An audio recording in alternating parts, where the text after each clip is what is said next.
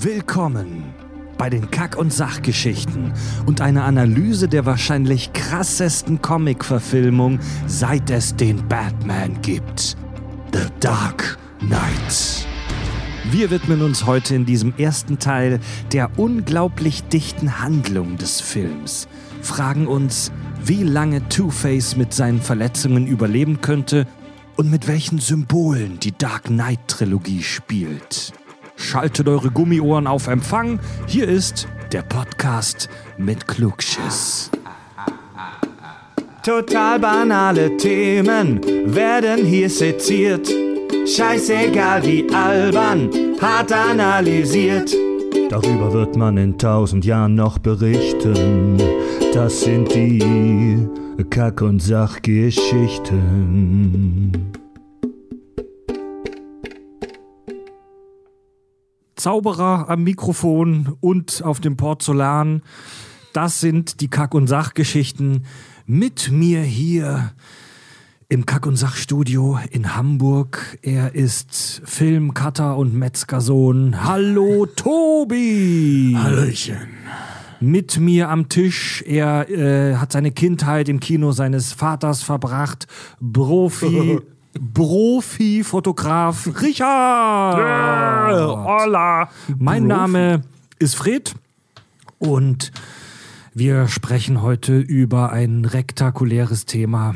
Liebe Leute, wir haben vor ein paar Tagen in unserem Premium-Kanal, ähm, den alle bei Steady hören können, wenn sie uns da Minimum 3 Euro im Monat geben, haben wir eine Folge aufgenommen zum Archetypen des Tricksters, also zum Erzählarchetypen des Narren. Filmschissen, unser Format da, wo wir wirklich so, so Filmtheorie beleuchten. Und während der Aufnahme der Folge haben wir in der Bierpause gesagt, ey, scheiß drauf, komm, nächste normale Kack- und Sachfolge, lass machen. Und hier ist es, The Dark Knight.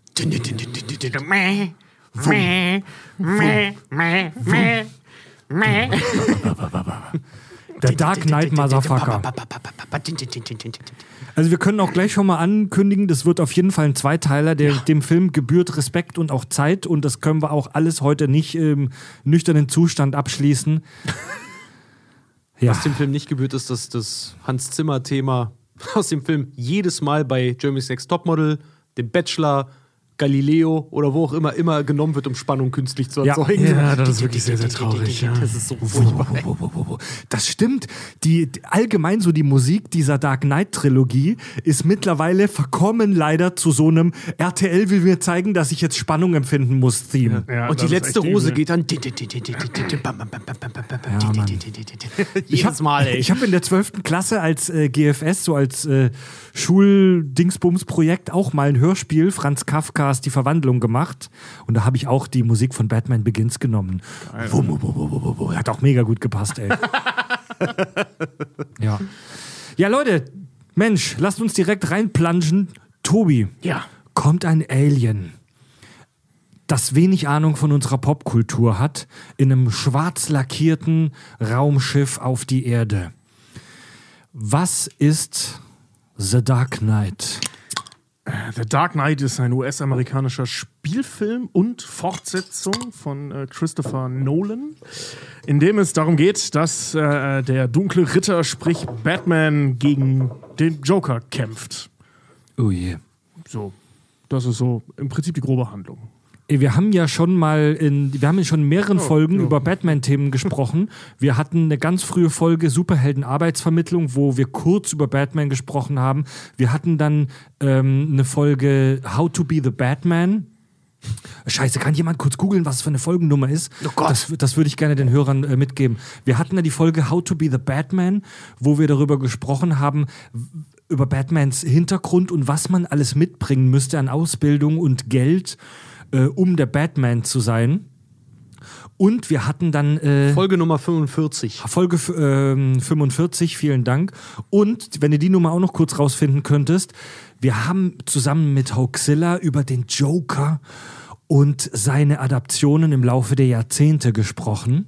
122. Das, vielen Dank, Tobi, das war die 122. Batman-Folge ist vom Nee, warte mal. 8 doch, 28.11.2017. Geil. Jedenfalls äh, sagt das die, das Hochladen, ich glaube bei YouTube oder so, wo wir das noch gemacht haben. Ähm, ja, ist ein bisschen her. Aber die Grundlagen sind für euch auf jeden Fall gelegt, liebe Leute. Und wir machen heute etwas, das einmalig in unserer bisherigen Geschichte ist und das auch bezeichnend für diesen Film ist. Wir sprechen zum ersten Mal nur über den zweiten Teil einer Trilogie. Ist das nicht strange? Und da komme ich gleich zu dir, lieber Richard. Haben wir das nicht bei den besten Sequels schon gemacht?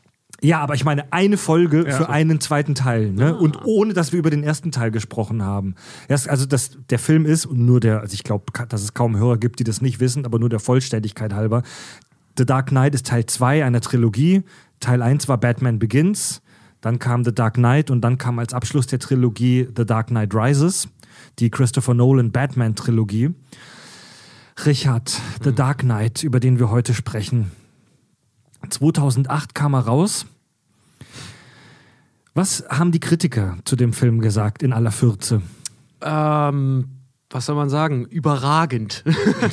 Überragend, äh, mich eingeschlossen. Ich muss mich auch da ein bisschen rausnehmen, weil ich kann den Film einfach objektiv eigentlich nicht bewerten, weil A, habe ich selber damals eine Kritik dazu geschrieben. 2008 da habe ich noch gearbeitet als Kritiker. Fürs Magazin Celluloid, ne? Ja, für Ja. die Website, genau. Und ähm, ach, ich. Also selbst die Kritikerstimmen, man sieht es heute auch immer noch in den Bewertungen. Ich meine, bei Rotten Tomatoes 94% Kritikerscore als auch 94% Publikumscore. Er ist bei IMDb auf Platz 4 der erfolgreichsten Filme aller Zeiten mit einer Wertung von 9,0 mit ganzen Der- 2,3 Millionen Bewertungen. Der am besten bewerteten Filme aller Äh, der am Zeiten. besten bewertete Filme, genau. Er hat zwei Oscars bekommen. Er hat ein unfassbares Geld eingespielt. Also ich glaube, der für 185 Millionen gemacht, für über eine Milliarde dann eingespielt im Endeffekt. Ja. Ähm, ja einfach, Brutales Viech. einfach, einfach total geil. Also wirklich ein, ein, ein, das Internet und alles ist ja voll mit Analysen und mit, mit ähm, Deutungen und Interpretationen und also das, das, das ist so popkultureller Einschlag in unser aller Leben gewesen, dieser Film. Äh, und er wird es auch lange noch bleiben, obwohl er ja mittlerweile jetzt auch 13 Jahre alt ist, ne? Ja, Mann. 2008, wie du sagtest. Aber ja, ein absoluter, ein absoluter Kritiker und Publikumsliebling, man kann es nicht anders sagen. Es gibt sehr wenige negative Stimmen zu dem Film. Sehr, sehr, sehr wenige. Ja, und viele davon sind auch so richtig, ähm, wie nennt sich das, so, so, so Nitpicking halt, ne? Also die, die, man, man sucht sich mehr so Einzelteile raus, die einen nerven. Also es gibt kaum Leute, die sagen, der Film ist Käse, aber dieser eine Punkt, das war irgendwie nicht so gelungen oder hier hat er einen Fehler gemacht oder so, aber es stellt sich wirklich kaum einer dahin und sagt, der Film ist scheiße. Ja, na, vor allen Dingen, und wenn es dann wirklich so ist, dann wird es so richtig schön, ich sag mal, überintellektuell verpackt. Mal Auszugkritik aus der Süddeutschen. Äh, wenn Christopher Nolan die Katharsis den Selbstzweifeln seines Batman und dem Nihilismus seines Gegenspielers Joker opfert, dann ist das ein billiger Trick, um den Ansprüchen einer psychologisch anspruchsvollen Drehbuchmoderne zu genügen. Ja, stimmt, aber es ist mehr Anspruch, als die meisten anderen Comicfilme haben. Ganz ne? genau. Also, das, ist Ganz immer, genau. das ist immer so ein bisschen der Punkt. Also, ich mag das ja immer nicht, und das haben wir auch schon ein paar Mal gehabt, wenn äh, ähm, ein Kritiker das Werk, das sie kritisieren, außerhalb ihres Kontextes setzen. Mhm. Ne? Ich meine, wenn du dir ein Comic, eine Comic-Verfilmung anguckst, Batman, ja, von Christopher Nolan, geschenkt. Es ist nach wie vor ein fucking Batman-Film. Ähm, der hat natürlich nicht den Anspruch einer tiefen psychologischen Interpretation der, der, der Hauptcharaktere, sondern es ist doch nice to have, dass das mit drin ist in einem Comicfilm. Das sehe ich zum Beispiel bei Thanos nicht. Zumindest nicht in der Tiefe. Ja, ne? das- Oder bei anderen Bösewichten. Ja, noch dazu erfüllt, Oder der, Helden. erfüllt der, der Film halt so viele Geschmäcker. Ich meine, es ist Action drin, es sind Helden drin, ähm, es ist irgendwo eine, eine kleine Prise Drama mit drin und es ist auch so was Abgefahrenes wie äh, Film Noir zum Beispiel halt irgendwie drin. Also der und Thriller halt auch noch. Also der Film ist so ein richtiges Filmpotpourri eigentlich. Und er schafft und in etwas- allen Bereichen gut gemacht. Und er schafft meiner Meinung nach etwas, an dem ganz, ganz viele Kinofilme heute und besonders ambitionierte äh, Comic-Verfilmungen scheitern. Ähm, der Film hat wahnsinnig viele Themen drin. Der hat so viele Themen in sich verpackt, über die wir auch noch sprechen. So viel Kram. Ja, Philosophie, ähm, Psychologie, Gesellschaft. Äh, Ge Gesetze, Cops, dieses Der ganze hat Zeug. so viele Motive in sich, Motivation. so viele Themen. Ähm, und der schafft es aber, dass wir hinterher nicht wie bei vielen Filmen rausgehen und sagen, ja, irgendwie wurde jetzt alles nur oberflächlich angestrichen. So, natürlich streicht der Film The Dark Knight manche Themen auch nur oberflächlich an. Aber trotzdem gehe ich befriedigt raus. Das ist ein Ja. Phänomen. Ja, ähm, der Film wurde, wie Richard schon gesagt hat, brutal gut gewertet. Äh, die Dark Knight Trilogie und besonders dieser Film war für Christopher Nolan der weltweite Durchbruch. Also der Regisseur Christopher Nolan war ja für Memento ähm, schon bekannt, aber da mögen die Memento-Fans mir jetzt an die Gurgel springen. Memento war jetzt nicht der AAA weltweite äh, Hans ähm, Hans und Franz, also der Otto Normalverbraucher geht ins Kino Erfolg. So die Dark Knight Trilogie, das war für Christopher Nolan, den wir heute für Interstellar, Tenet oder äh, auch Inception zum Beispiel kennen.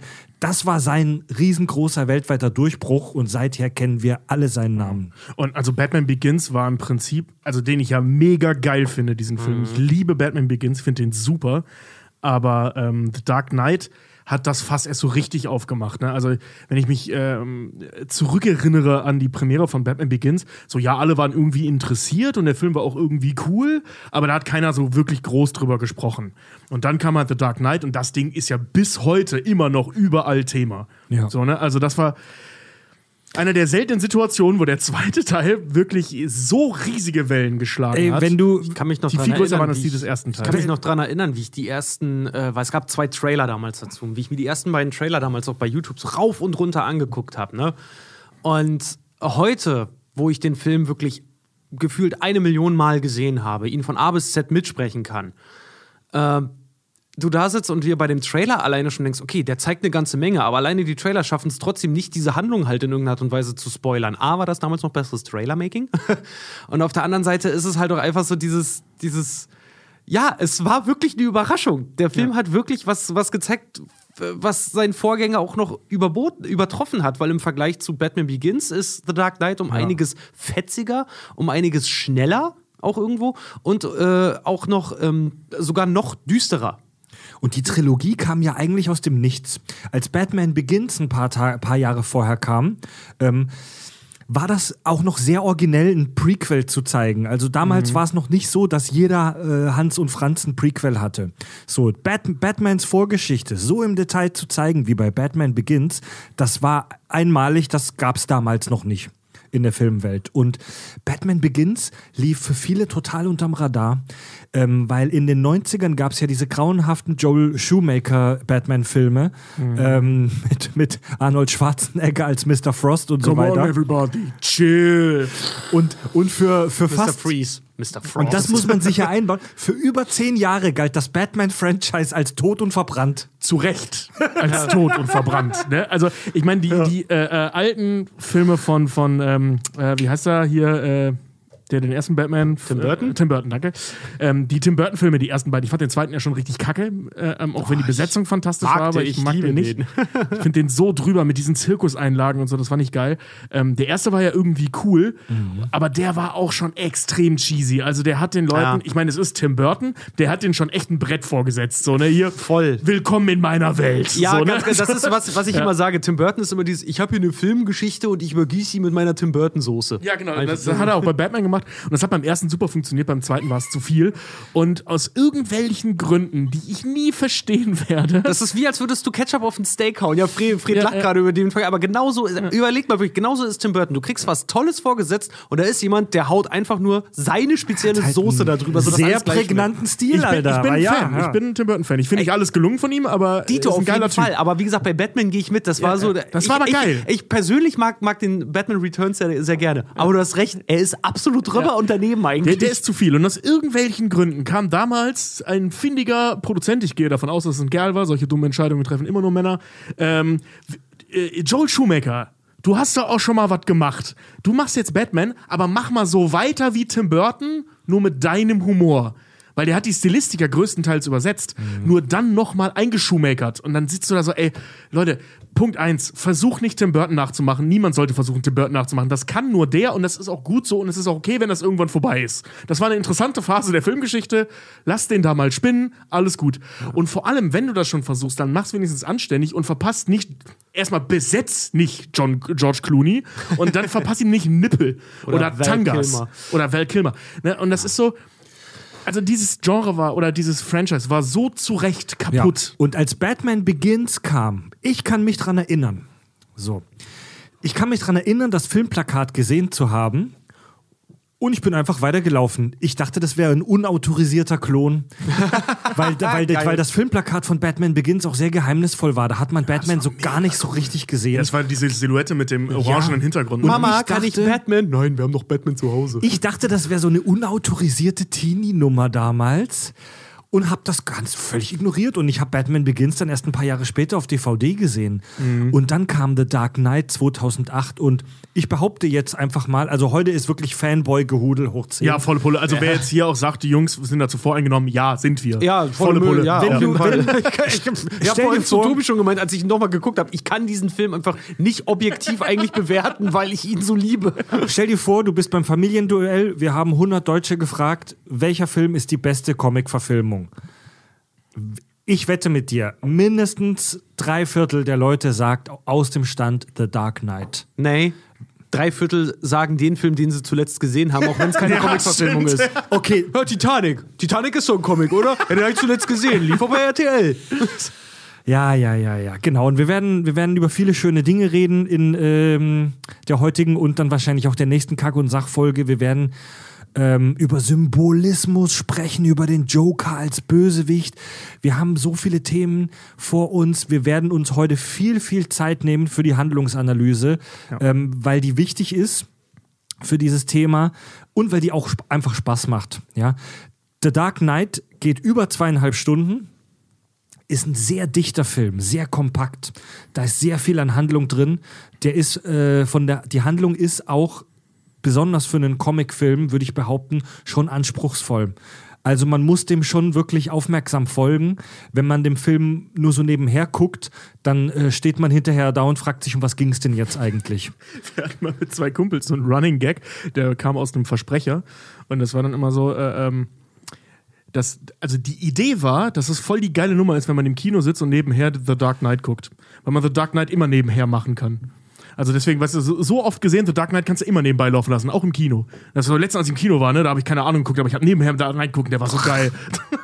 Ja, also wenn du den jetzt, wenn du den jetzt erste Mal guckst oder äh, seit langem mal wieder, musst du dich echt konzentrieren, weil der wahnsinnig viel an äh, geiler Handlung drin hat. Ich habe übrigens heute noch mal was Neues entdeckt, wofür Ui. ihr mich vielleicht für blöd halten werdet. Geil. aber Für mich war das neu. Mensch. Mir ist heute, ja, mir, nachher stimmt, zu. mir ist heute beim, beim Gucken auch ähm, aufgefallen, aus sehr stark aus welchen zwei Filmen der auch zusammengesetzt ist, phasenweise. Aus welchen denn? Sag doch Äh, mal. Heat trifft sieben. Oh ja. Ja, ja. Also Michael Manns Heat und äh, David Finchers Ja. Sieben. Heat trifft Sieben. Das ist also die, Viele- die ganze, der. Kern, der Kern der, der Geschichte oder wie Tobi sagt, der eine Block ist halt zwei Detectives versuchen äh, einen Irren zu fassen und stellen am Ende bei fest, erst wenn er sich stellt, dass sie sein Spielball sind. Und die ganzen Action- und Heiß-Szenen, das ist fast eins zu eins Heat. Merk dir das mal und wenn wir bei den Stellen sind, äh, vielleicht erinnerst du dich dran, nochmal das hervorzuheben. Was da jetzt so hietig oder sieben, siebenig ist. Ja, ich weiß nicht, ob Heat der richtige Film ist, aber ich weiß, was du meinst. Ja. Also Leute, wenn ihr wollt, Kommen wir dazu. Guck dir, die, ey, guck, dir die, guck dir den ersten Heiß dann in dem Film an. wenn ihr wollt, kommen wir tatsächlich zur Handlungsanalyse von The Dark Knight. Dä, dä, dä. Wam, wam, wam, wam, wam, wam, wam, wam. Ja, Leute, wir, wir, wir, wir dürfen keine GEMA-Musik einste einstellen. Jetzt machen wir halt A Cappella für euch, Bitches. Seid froh, dass ich nicht die echte Posaune auspacke, ey. Also der Film beginnt super ähm, überraschend eigentlich für so einen Batman-Film mit einem Banküberfall. Spannender noch, da grätsch ich direkt rein. Der Film beginnt mit einer Einstellung auf ein Fenster. Das allererste, was wir sehen, ist ein Fenster. Und zwar von außen. Du siehst eigentlich gar nichts. Was? Ehrlich? Ja, und da explodiert dann. Und dann siehst du die beiden Jungs mit ihrem äh, Pfeilschussgerät. Ein übrigens sehr schönes Bild für Bumm, die Clowns fallen ein. Stimmt. Ja, genau. Aber ich fand das damals im Kino schon so verwirrend, dass dieser Film mit einem verfickten Fenster losgeht. Ja, und dann siehst du Verbrecher mit so Genau. Ja. Plastik-Clowns-Masken. Dann macht das alles irgendwie Sinn, aber so diese erste Einstellung war, ist total irritierend, finde ich. Der Voll Film geil. beginnt mit einem Banküberfall. Und ähm, wir sehen das erste Mal tatsächlich schon in dieser ersten Szene, dem Banküberfall, sehen wir den äh, Antagonisten, den Joker. Und die Art, wie er vorgeht bei dem Banküberfall, zeigt uns gleich in den ersten fünf Minuten, er ist eiskalt, er ist ein meisterhafter Planer und er hat kompletten Rad ab. Ja. Äh, Und die Bank, die hier überfallen wird, äh, ist eine Mafia-Bank. Das wird so nicht direkt gesagt, aber als aufmerksamer Zuschauer verstehen wir das, äh, dass das eine Bank ist, wo die Mafia oder ich sag mal das organisierte Verbrechen dahinter steckt. Das stimmt, das wird später gesagt. In der Szene wird es noch nicht gesagt. Ach so, da nicht, aber Es wird nicht direkt später- gesagt. ja, später aber, wird aber das gesagt, Zitat vor dem Tresorraum. Äh, der Tresor ist mit 5000 Volt gesichert. Welche Bank macht das? Eine Genau. Mafia-Bank. Genau, und der, der, der eine Dude, dieser Schauspieler, ich weiß seinen Namen nicht, der immer in Michael Bay-Filmen mitspielt, ähm, der sagt noch, wisst ihr, wem die, wen ihr, wessen Bank ihr hier überfallt? Und ähm, Da eine, wenn der Notruf ausgelöst wird, kommt hier eine Privatnummer. genau, der Notruf geht nicht zur Polizei, sondern an eine Privatnummer. Also es ist eine Mafia-Bank. Das verstehen wir komplett erst später, aber wir ahnen es am Anfang schon. Ja. Ähm, ich finde an dem Part, also ich habe mir gerade diesen Part ganz besonders angeguckt, weil ich die Exposition von diesem Film so spannend finde, weil die zweigeteilt ist. Und ich finde es unheimlich spannend, also den zweiten Teil machen wir dann gleich, ähm, unheimlich spannend, dass der Film nicht mit Batman beginnt, ähm, was echt witzig ist, weil der erste Film Batman Begins hieß, fällt mir gerade auf. Boah, ich habe heute echt einen Clown gefrühstückt. ähm, jedenfalls, äh, er beginnt nicht mit Batman, sondern er beginnt nicht mal mit dem Joker. Er beginnt mit A, einem Fenster, B, irgendwelchen Handlangern. Zu dem Zeitpunkt, wo wir den Joker zum ersten Mal sehen, rückblickend wissen wir, dass das, das der Joker ist, weil wir seine Frisur und so weiter kennen. In dem Moment kannst du es nur erahnen, ob er es ist oder nicht. Ich war mir damals nicht sicher. Also ich habe es schon vermutet, weil er der Einzige ist, der nicht direkt von Anfang an eine Maske auf hat und weil er so schmierige Haare hat. Aber sorry, wir reden hier von Hollywood. Jeder Gangster hat da schmierige Haare. Ja, also das hätte jeder sein können. So und äh, ähm, das allererste Gesicht, das allererste sprechende Gesicht, was wir sehen, ist dieser Mafiosi. Vorher reden nur die Leute unter der Dings, äh, unter der Maske oder halt irgendwelche schreienden Komparsen. Und das zweite Gesicht, das wir sehen, das spricht, ist der Joker dann. Und das ist halt super spannend, finde ich persönlich, so einen Film zu beginnen. Ne? Dass du einfach kein, kein, keine, du baust keine Beziehung am Anfang auf. Im Gegenteil. Das, was du darstellst, ist im Prinzip, oder was, was Nolan da dargestellt hat, ist im Prinzip nur Eigenschaften des, des Jokers. Halt diese Planungsfähigkeit, Chaos und so wird das Ding halt eben auch inszeniert dass du mit einer Fensterscheibe beginnst, wo du nichts draus siehst. Das ist eine spiegelnde Fensterscheibe und sie spiegelt ein anderes Gebäude. Der Film beginnt mit einer, wie unser alter äh, äh, äh, Regiedozent sagen würde, das ist kein Bild. So, weil, weil du siehst nichts. Ne? Also das, dieses Bild erzählt gar nichts. Und das ist so geil, chaotisch und gegen den, äh, ich sag mal, gegen die Sehgewohnheiten. Und dann halt eben diese Nummer, dass alle die ganze Zeit maskiert sind, keiner weiß überhaupt, was das soll, die knallen sich gegenseitig ab, du weißt nicht, was das soll, die, selbst die Gangster wissen nicht, was das alles soll. Aber die Gangster wissen nicht mal, was für eine Bank die da überfallen. Ihr, äh, wenn ich kurz reingrätschen darf, ihr liegt übrigens falsch. Alle drei Filme beginnen immer, äh, dass sie vorausstellen, womit sich Batman auseinandersetzen muss. Ich habe nichts Gegenteiliges gesagt. Der erste Film zeigt zu Anfang Fledermäuse, die das Batman-Symbol formen. Also Ja. Thema ist Angst. Das zweite zeigt Feuer, was das Batman-Symbol formt. Äh, der Joker mit seinen ganzen, mit seinen, mit seinen ganzen Achso, ja, das sind ja, die, das sind ja so. die Animationen, davon Ja, spreche ich aber gar nicht. Ich trotzdem, rede jetzt über den Film, ja, ja, ich weiß, aber trotzdem, er fängt an mit Feuer. Ja, aber das erste Bild, Aber- was wir sehen, ist eben das. Pass auf, Der, pass auf. der letzte pass auf. beginnt mit Eis.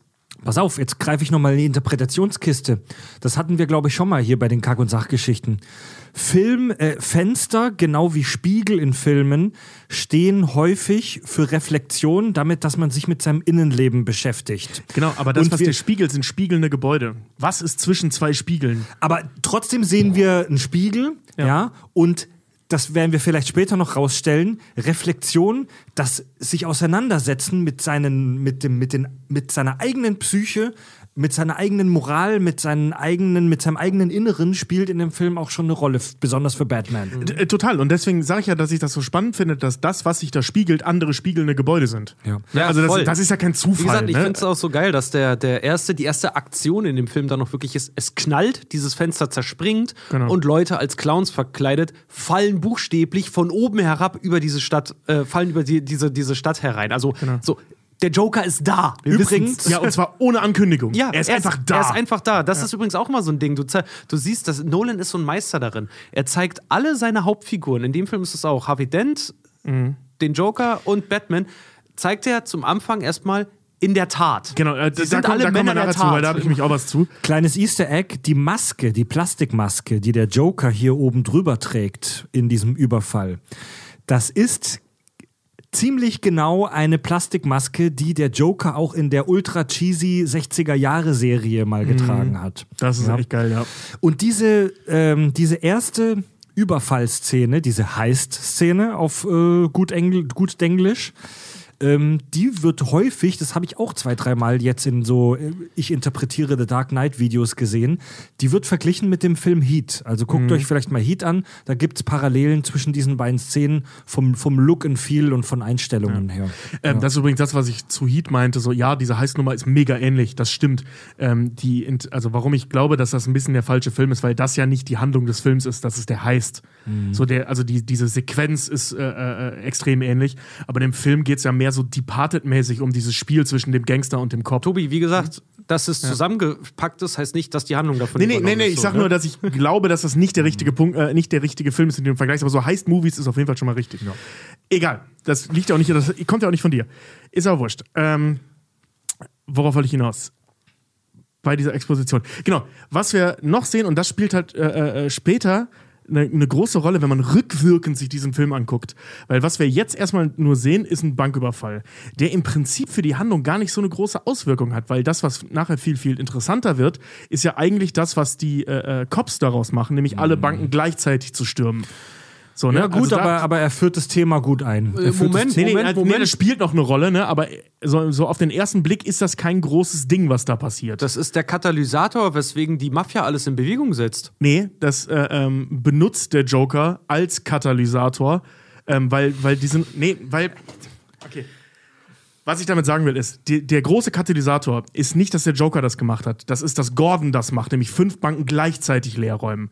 Das ist das, wo das passiert. Was der Joker macht, ist, die vorher zu wecken, dass das passieren kann. Aber da kommen wir gleich zu. So, gehen wir in der Handlung mal weiter. Ähm, bei Batman und dem Polizisten Jim Gordon läuft es ganz gut, so in letzter Zeit, wie wir spüren. Ähm, sie schaffen es, den Schurken Scarecrow und einige Batman-Imitatoren in so einem hässlichen Parkhaus festzunehmen.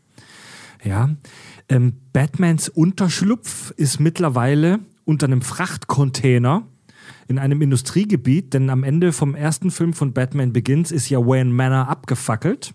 Ja.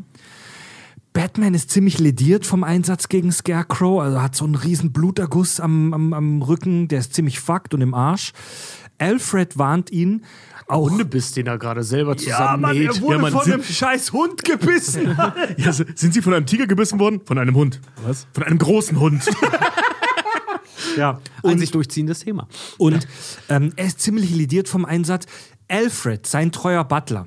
Ähm, Alfred ist in dem Film eine Figur, die eigentlich die wichtigsten Sätze auf Batmans Seite hat. So. Auf jeden Fall, Alfred ja. sagt alle wichtigen, hat alle wichtigen Dialoge. Das ist übrigens etwas, das von Kritikern an dem Film bemängelt wurde, dass Batman selber den ganzen Film die ganze Zeit nur reagiert. Aber da können wir später noch drüber diskutieren. Ich finde das geil. Ja, aber so, da, so, Ja, so ja, genau. baust du, Lass- storytechnisch, so baust du Druck auf deinen Protagonisten auf, sodass er in Ja. Entscheidungen, in die Entscheidungsebene gebracht wird, die eigentlich sein Untergang ist. Also eigentlich Genau, genau. clever. Also darauf will ich mich gleich auch hinaus. Das ist ein ganz, zu, ganz ja. äh, wichtiger Punkt gegen Ende des Films, weil es gibt einen Punkt, wo sich das ändert. Also, um Aber da das, kommen wir nachher um zu. das einmal äh, vorwegzustellen, ähm, The Dark Knight ist ein Paradebeispiel für extrem gutes Storytelling, äh, was Protagonist und Antagonist halt angeht. Also das ist wirklich so by the book und perfektioniert einfach. Ja. Ja, aber da habe ich direkt mein erstes Aber. Was mit dem Blog fertig? Weil sonst würde ich zu dem Blog in zwei, drei Sätzen Nee, sagen. noch nicht. Okay. Ähm, Also Batman ist ziemlich lediert. Alfred warnt ihn und merkt euch das auch, liebe Hörer, das wird später noch wichtig. Alfred sagt, auch sie haben Grenzen. Bruce Wayne, also Batman, will es nicht wahrhaben und sagt, Batman hat keine Grenzen. Ja. Ja. Ähm, Batman und Gordon wollen dann Harvey Dent. Okay, warte, das ist nämlich der nächste Block. Äh, dann würde ich da kurz einen Cut machen. Ähm, zu dem Teil, ähm, ähm, da ist wichtig, das ist ja die Exposition Batmans in diesem Film. Hier lernen wir Batman kennen, wie Batman jetzt in diesem Film ist. Was wir sehen ist, okay, der hat natürlich mit diesen Leuten und mit diesen Nachahmern zu kämpfen, das nervt ihn, bla. Hier muss ich sagen, da hat Nolan Scheiße gebaut, finde ich persönlich. Nicht in der Einführung Batmans, das musste er nicht machen. Er hat vorhin einen Film gedreht, der heißt Batman Begins. Das war genug Einführung für diese Figur. Sprich, das musste er nicht machen.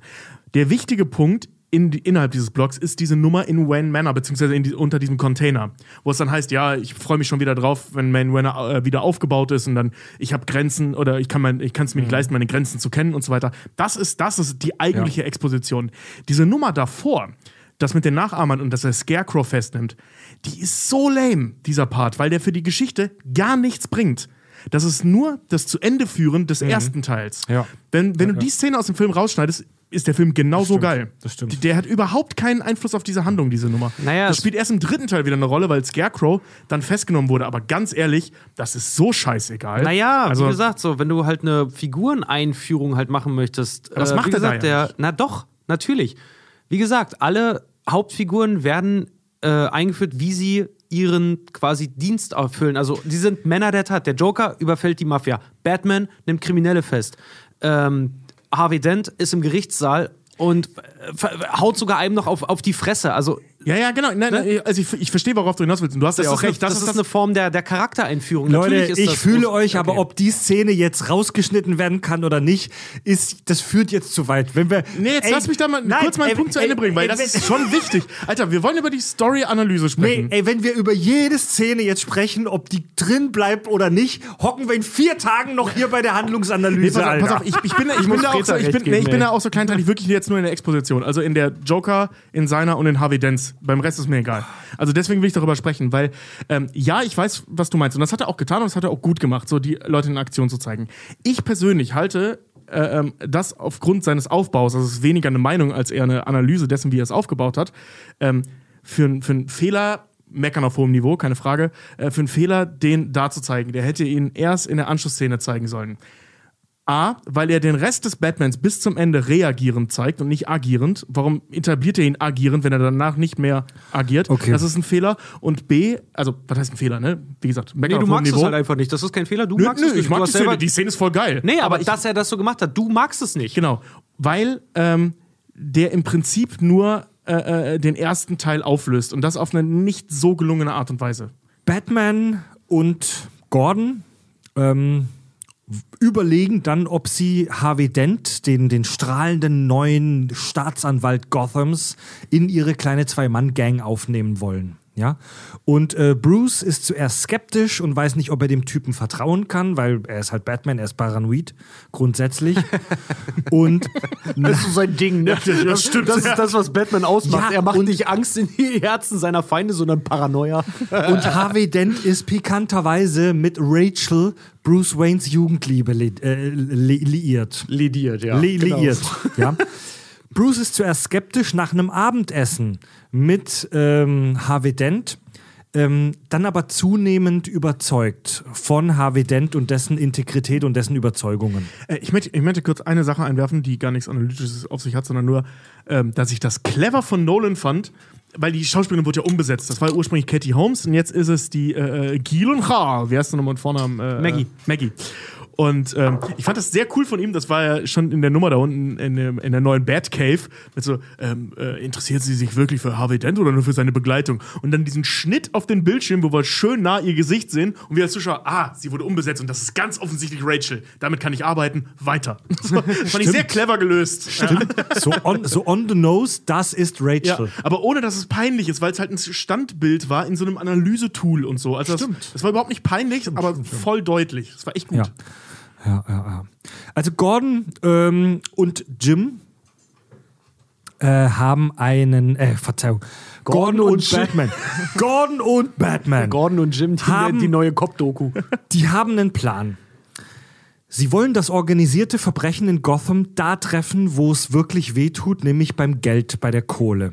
Sie haben Geldscheine radioaktiv markiert, äh, haben damit verdeckte Ermittler überall in der Stadt Drogen kaufen lassen und so kann Batman mit seinem kleinen Ich detektiere Radioaktivitäts-Smartphone-Gerät ermitteln, ähm, welche Banken äh, Mafia-Banken sind. Also wo in welchen Banken hat die Mafia ihr ganzes Geld geparkt? Ja. Ich glaube, Gordon wusste nichts von dem Plan, aber der hat es ihm dann erklärt. Genau, Batman hat es Gordon dann, äh, stimmt, das war Batmans Plan. ist auch so ein typisches Batman-Ding, dass man halt auch so radioaktiv, also diese Radioaktivität, das wird in dem Film auch so gesagt, das ist etwas, wo die Polizei von Gotham sagt, das übersteigt unsere Fähigkeiten. ähm, also, also einen Geigerzähler kriegst du ab 300 Euro im Baumarkt tatsächlich. Aber das ist halt so ein typisches Batman-Ding. So. Ja, vor allem, also Scheine radioaktiv zu versetzen, das ist halt schon. Also, also Naja. der Schritt ist ja krasser, als das zu messen, ne? Zack Snyder hat's schön platt gemacht. Ich bin reich. so, äh, sorry, ey. So, da, stimmt, da ist die Erklärung. Was wollt ihr? Ja, da ja. ist ein Typ in einem riesen Fledermauskostüm, was irgendwie eine Rüstung ist. Also, jetzt mal, wo hat er das her? Hat er Nein, aber- mal gemacht. Ja, nee, das ist schon geil. Also ich, ich feiere das, ich mag das. Ja, und die, ähm, die Mafiosi in Gotham haben eine Lösung. Der chinesische kriminelle Firmenchef Yinglan Lau soll das Geld in Sicherheit bringen. Also der ist Boss von so einem ultra krassen, riesengroßen chinesischen Unternehmen und ähm, wir erfahren schon, dass die irgendwie vermutlich Dreck am Stecken haben, weil Wayne Enterprises ne- einen Deal mit denen ablehnt. Ähm, so ein bisschen wie bei Wirecard äh, haben, die, haben die jedes Jahr irgendwie wie ein Uhrwerk ihren Wachstum abgeliefert, aber irgendwie ist da was shady. Ja. Die sollen das Geld der Unterwelt in Sicherheit bringen. Und dann gibt es eine Sitzung der Unterwelt Gothams in so einem super merkwürdigen Fastfood-Küchen-Hinterraum. Eine Fleischerküche, glaube ich. So eine Fleischerküche, Fleisch- ja. so, genau. eine, so eine, ja. Aber es ist auch kein Mafia-Treffen. Es ist eine kleine Selbsthilfegruppe. Ja. Und also eine Sitzung der Unterwelt Gothams und dabei äh, ist Lau, der chinesische Firmenchef, per Fernseher zugeschaltet und sagt, dass er das ganze Geld bereits an sich genommen hat. So, jetzt wird's spannend, liebe Leute. Weil die Mafia rausgefunden hat, dass ihre Kohle getrackt wird. Ja. Ergo haben sie alles zusammengeschmissen und Lau hat ohne abzuwarten äh, alles in einen Pott geworfen, versteckt und er ist nach China abgehauen. Ähm, das ist übrigens, also um die Diskussion von vorhin äh, ähm, mal kurz zu beenden, nicht, dass wir was offen lassen, ähm, das ist das, was ich mit diesen Katalysatoren meinte. Ähm, was die ja sehen, ist nicht das, also das ist ja das, worüber die, die sprechen nicht darüber, dass der Joker denen Geld gestohlen hat. Das ist im Prinzip ein Einzelfall gewesen. Was die nervös macht, ist das, was die Polizei gemacht hat. Und der Joker hat das im Prinzip, stimmt. die Angst davor, dass die Polizei das macht, das hat er katalysiert. Na, Die hat er wach gemacht, so, okay, da gab es jemanden, wir sind offensichtlich äh, verwundbar, darüber reden die aber nicht. Aber dieses Gefühl hat er bei denen ausgelöst. Und dann kommt die Polizei und macht den gleichen Scheiß. Und deswegen die Panik. Ich glaube, er hat was anderes gemacht. Ich glaube, er, also was ich persönlich daraus meine, meine daraus erkannt zu haben, ist, äh, dass der Joker von den markierten Scheinen Wind gekriegt hat, davon wusste, es selber nachgeprüft hat. Keine Ahnung, der agiert ja auch auf Genie-Level, was man selber wahrscheinlich gar nicht erreicht. Ähm, dass er davon wusste, deswegen die Banken überfallen hat, weil wenn, Er hat die, wenn er selber, er hat mehrere. Er hat vorher schon welche überfallen. Ähm, ja, äh, er hat, dass, dass, dass er Banken der Mafia gezielt überfallen hat, woraufhin die dann auch gemerkt haben, dass ihre Kohle getrackt wird. Auftritt der Joker, er macht ihnen ein Angebot, um das, Wo- die Wurzel des Problems anzugehen. Okay, aber, aber da widersprechen wir uns ja gar nicht. Ähm, weil weil die, die Panik bei denen setzt ja nicht durch den Joker ein, sondern durch die Polizei. Was er vorher gemacht hat, ist denen zu zeigen, dass sie verletzlich sind. Ja, ob ja. jetzt über die Tracks oder ob das möglich ist, die zu überfallen, ist ja prinzipiell erstmal ja, irrelevant. klar, er hat genau, die Angst er, er, ausgelöst. genau, er hat aber sie der, nicht verletzt, sondern er hat gezeigt, dass ihr verletzbar seid, weil Batman euch schon lange auf der Spur ist. Genau, und aber das große Problem ist eigentlich die Polizei. Und dann auftritt Joker, er macht denen wieder klar, das ist überhaupt nicht Genau. das Problem, das ihr habt. Genau. Der Joker taucht bei diesem äh, Gaunertreffen Danke. auf. Ja. Das war das, was ich vorhin meinte. Joker taucht beim Gaunertreffen auf und er prophezeit, Batman wird Lau, den, den chinesischen Firmenchef, finden und zum Reden bringen. Und Joker macht den Gangstern das Angebot, gib mir 50% eures Vermögens und ich töte den Batman. Die Mafiosi lachen ihn aus, lehnen ab äh, und setzen sogar ein äh, Kopfgeld auf den Joker aus. Das ist die Szene, die geniale Szene mit dem Bleistift, wo er den Bleistift in den Kopf dieses äh, Gangsters Vor allem reinballert. die Szene beginnt mit diesem Bleistift, ne, mit der wahrscheinlich legendärsten Szene aus diesem Film. So, how about a magic trick? I'm gonna let his pencil disappear. Das ist eine der besten ja, Szenen. Vor allem, das ist ja der Einstieg in diese Szene. Der kommt dann lachend rein, bringt diesen Move und fängt dann erst an zu reden. Ja. Ja, und vor allen Dingen, ist es, so geil. ist, es ist total geil, weil der Joker hat eine Agenda, die er selber fährt in der Szene. Da kommen wir auch noch dazu, wenn wir darüber sprechen, dass er halt nicht das Chaos ist, weil Ja. so gut kannst du das Chaos nicht planen und dann sagen, du bist das Chaos. Ja, absolut. Ähm, aber äh, dass er, dass er, weil das ist dialogschreiberisch auch so geil, er reißt die Unterhaltung mit wirren, konfusen Gegenfragen an sich. Und Ja. das ist so geil. Also, ja, er, er, er kommt da rein, sagt, ich dachte, meine Witze wären schlecht. Gamble reagiert, also Spawn, wer ihn erkannt hat, äh, reagiert darauf, sagt, gib mir einen guten Grund, warum mein Kumpel hier den nicht den Kopf abreißen sollte. Und Joker antwortet mit einer Gegenfrage, die total konfus ist, nicht zur Unterhaltung passt. Hey, wie wär's mit einem Zaubertrick?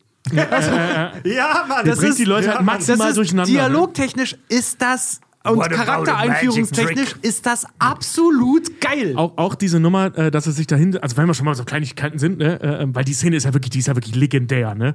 Ähm, wie, wie der Joker es schafft, du hast ja diesen Lao sitzen, der seinen geilen Plan hat, so, ja, ich habe das Geld bereits, bla bla, ich konnte natürlich nicht auf ihre Erlaubnis warten, hier und da, ich bin der geilste Typ und so weiter, ich bin gut im Kalkulieren, Ja. wie er immer sagt, ne? Und Joker kommt rein, was den Plan von diesem, diesem Fernseher da angeht, also, weißt du, der macht den so in einem Satz komplett nieder. Und äh, was, was das mit diesem Bleistift-Trick auf sich hat, hört dazu gerne mal unsere Joker-Folge. Äh, was diese. Das eine Verletzung, die überraschend viele Leute jedes Jahr ereilt, an der, an der zum Glück sehr wenige Menschen nur versterben. Ja. Ähm, ja, und also der Joker geht aus dieser Szene im Prinzip als Verlierer raus, in Anführungszeichen, weil die Mafiosi haben seinen Deal abgelehnt. Der Joker kann nur aus dieser Szene heil entkommen, weil er verschiedene Handgranaten im Inneren seines Mantels mit so Fäden an seinem Finger das ist so festgebunden an seinem Daumen. hat. An seinem- Er hat mehrere, Fe- an einem Daumen das hat er ist so ein geiles Bild, ey. Don't Ja. wanna blow things up. Was übrigens Ähm, total geil ist, weil du siehst, wenn du dir die Szene ganz genau anguckst, äh, A, er hat einen vorbereiteten Text. B, Ja. er wird zweimal aus der Fasson gebracht, der Joker. Aber Äh, da, das ist Ja, ja, für, und, für die und nächste Nummer, Folge und Thema. Nummer, ja. Nummer, Nummer drei ist dann halt auch, er hat sich ein persönliches Opfer rausgesucht, um seiner, seinen späteren Handlungen Gewicht zu verleihen. Und das ist das Geile bei Nolan, die, Nolan dieses Prinzip. Don't tell, show. Mhm, So dieses, er kommt nicht rein und sagt, ich bin so, also er macht nicht den Jared Leto. Haha, ich bin so verrückt, guckt, ich, ich habe tote Ratten dabei, ich habe eine Kanone dabei, Mhm. guckt mal, wie verrückt ich aussehe. Nein, er kommt rein, er wird unterschätzt, er ist so ein bisschen the devil's advocate, ne? Er kommt rein, er wird unterschätzt, er tötet erstmal jemanden, ohne dass das für ihn offensichtlich ein großes Ding ist. Und er zeigt den anderen nicht nur, je, jemanden zu töten ist mir scheißegal, auch mich zu töten ist mir scheißegal. Ihr seid mir scheißegal. Und, und äh, ähm, ähm, ich würde dir tatsächlich in dem Punkt widersprechen, wenn du sagst, der verlässt die Szene als Verlierer. Der verlässt die Szene ohne Deal. Aber was er da gemacht hat, ist, also, der wohnt jetzt mietfrei bei denen oben rum. Ja. So, Und ne? Also, das dazu war echt kommen- ein Auftritt. Genau, und das wollte ich gerade sagen. Ähm, er geht ohne Deal raus. Das kommt ihm aber zugute, denn die Mafiosi haben jetzt ein Kopfgeld auf ihn ausgerufen und das nutzt der Joker. Er stellt sich tot und es gelingt ihm so in einem schwarzen Plastiksack sich in das Versteck des Mafiosi-Bosses, des Mafia-Bosses Gamble zu schleichen, ihn zu töten und seine Männer in seine Gang zu integrieren. Das ist diese ikonische äh, Billardkö-Szene. Seht es als eine Art Casting an. Beeilt euch. Ja. Eine Szene, die heute so wahrscheinlich nicht mehr geben dürfte, weil die wurde damals schon kontrovers betitelt, weil Heath Ledger ist ja tot und können wir den Tod zeigen und bla. Ey, pff, alles für die Kunst, Mann. Okay, das ist albern. Ja, volle Das ist Möhre, wirklich Alter, albern. ey. Ja, das ist ich will, dass wirklich meine albern. Leiche groß in der Kunsthalle ausgehangen wird bei der Live-Verrottung. Ihr nennt das bitte ein Live-Act. Ja. ja, die Vorhersage des Jokers tritt tatsächlich ein.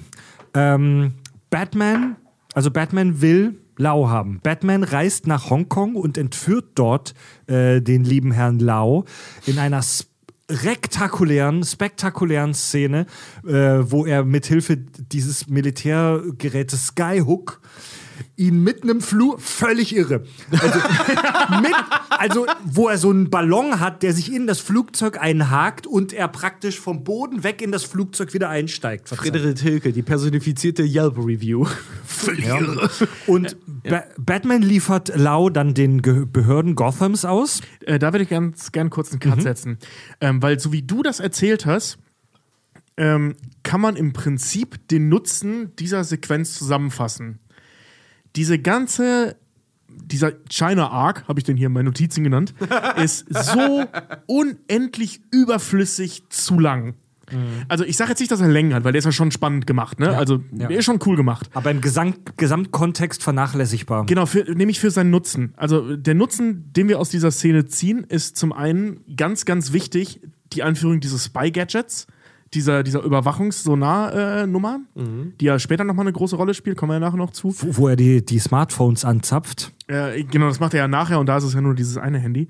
Ähm, zum anderen Lau zurückzuholen, um dem Joker Recht zu geben. Das ist die Funktion dieser Sequenz.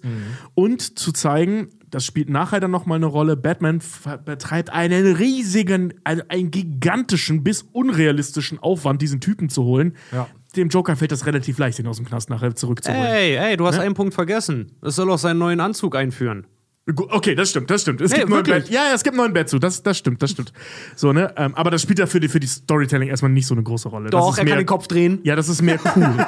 so, aber all diese Dinge, all diese Dinge hätte man sehr, sehr viel kürzer Ja, und sehr, sehr viel dichter erzählt. Ja, und das kann Nolan eigentlich auch und deswegen weiß ich nicht genau, warum Weißt du, diese Sequenz so Batman- ewig lang ist. Ob das so ein Batman hätte- China-Politik-Ding ist, keine Ahnung. Batman hätte Lau zum Beispiel auch noch am Flughafen in Gotham abfangen können. Sowas. Da wäre für die Story dasselbe dabei rausgekommen, dass er ihn so krass in China abholt mit diesem Skyhook-Ding. ja, vor allem in dieser Länge halt. das ne? zeigt uns als Zuschauer halt, ey, für Batman ist nichts zu klein. Der Typ hat Mittel, die sind so jenseits von allem, was wir als Normales uns vorstellen können.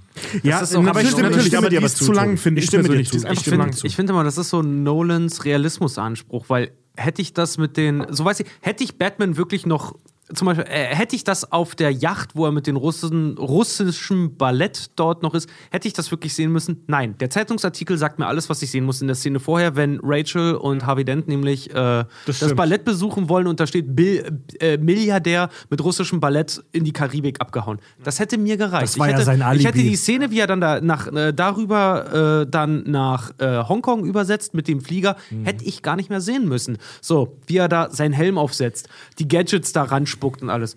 okay, das- das- geschenkt, das- ist, ist, ist in äh, Ordnung. Morgan Freeman noch da reingeht, dieses Gespräch noch, ne? also dieses Gespräch, Genau, das, das das- Bros. ablehnt. das finde ich nämlich so. auch, das hätte ich auch nicht ist gebraucht. Alles viel zu lang. Also das mit dem Handy hätte man, man hätte dafür nicht nach Hongkong fliegen müssen. Man hätte eine genauso mega geile Action-Szene, und das ist ja hauptsächlich erstmal eine geile Action-Szene, das ist zumindest das, was hängen bleibt. Ähm, das hätte man auch in dem Flugzeug auf dem Weg nach Hongkong machen können. Mit den gleichen Mitteln, äh, ähm, der hat völlig over-the-top Geile Gadgets Idee. äh, äh, viel zu krasse Pläne, aber das Ding wäre viel kürzer und vielleicht sogar noch viel spektakulärer gewesen. Das Ehrlich gesagt, diese, also- ähm, Ehrlich gesagt, stört mich an der, an der Szene tatsächlich, mich stört die Action an der Szene. Dass der da reinsmasht, dem ersten auf die Schnauze haut, vor Kugeln davonläuft, Ja. den anderen auf die Schnauze haut, sich dann lau schnappt, noch einem auf die Schnauze haut und dann im Prinzip da sitzt und wartet, bis es knallt, bis die Fenster sind und er dann da raus Und dann noch rausgezogen steht. Der steht dann ja, erst noch und dann, da. und, Ja. dann, und dann da rausgezogen werden kann. Weil was ich eigentlich von Batman erwartet hätte, ist, dass er so gut ist, dass er sich Zugang verschafft. Meinetwegen auch durch dieses Flutter-Ding, weil der Sound ist so geil. Mhm. Ja, äh, der ist echt in geil. diesen Turm und dann dort lau rausnascht, ohne dass es einer mitkriegt. Ja. Das hätte So- ich geiler gefunden. Ja, also insgesamt, die Szene ist, Ja, also die die, ist lang. Sequenz ist nicht so die ist gut relativ gelungen, lang. finde ich. Also die ist relativ lang. Es ist optisch schon mega geil, wie Batman den da entführt und ins Ja, Flugzeug total. fliegt. Das Ja. ist mega geil. Aber insgesamt ist die Szene für ihren Nutzen relativ äh, lang. Ähm, ja, Batman Die Sequenz, liefert nicht die Szene. die Sequenz, genau. Also die Sequenz, so die, die, dieser, die, diese Ansammlung von Szenen. Ähm, Batman liefert Lau den Behörden Gothams aus und die Mafia in Gotham kriegt kalte Füße und nimmt den Joker-Deal an.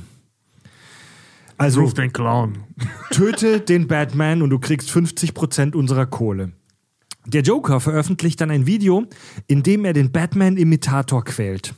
So, ich habe ich hab gehört, dass äh, Heath Ledger darauf bestanden hat, dieses, diese ähm, Amateurvideoaufnahmen, wo er die Leute quält, alleine mit denen in einem, in einem Keller aufgeno aufgenommen zu haben. ja. Ne? Also der hat die Kamera in die Hand genommen und der hat die auch selber, äh, der hat auch selber Regie geführt bei den Dingern. die sind so sick, ey, wie, er, ihn, wie er ihn dann so bedroht und ihm dann noch so in, dann wie, und dann in der nächsten Sekunde übers Gesicht streift. Viel geiler, So wenn er, geil. wenn er die, die, die, die äh, Kamera dreht, dass erstmal in schwarz-weiß ist, es ist arsch verwackelt und du hörst halt das Mikro so total knacken und zittern. Ja. Und ich finde das total, ich liebe diese. Das ist ja bei dem zweiten Video auch noch, dass er halt über Kopf hängt. Ne? Was, was Ja, soll das? voll krank. Voll geil. Also Also, das voll- maximal verstörend. Voll verstörendes Amateurvideo und Jo- der, der Joker verkündet, Batman muss sich stellen und seine Maske fallen lassen. Bis Batman das tut, werden jeden Tag Menschen sterben. So, erstes Druckmittel. Batman re muss reagieren.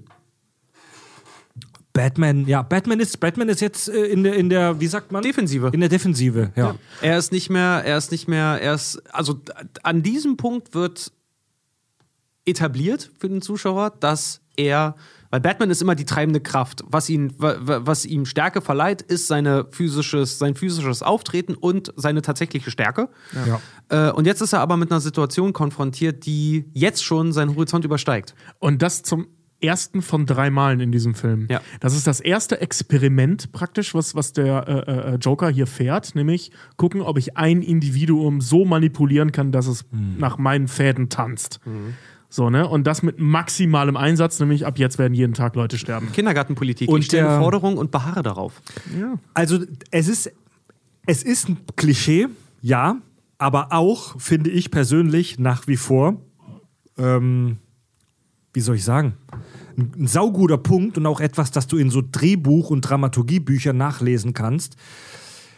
Der Charakter einer Figur offenbart sich am krassesten, ähm, wenn du guckst, welche Entscheidungen trifft sie unter Druck. Genau. Genau, ja. Und hier ist der Batman unter Druck und trifft eine Entscheidung. Er trifft die Entscheidung, sich nicht zu demaskieren.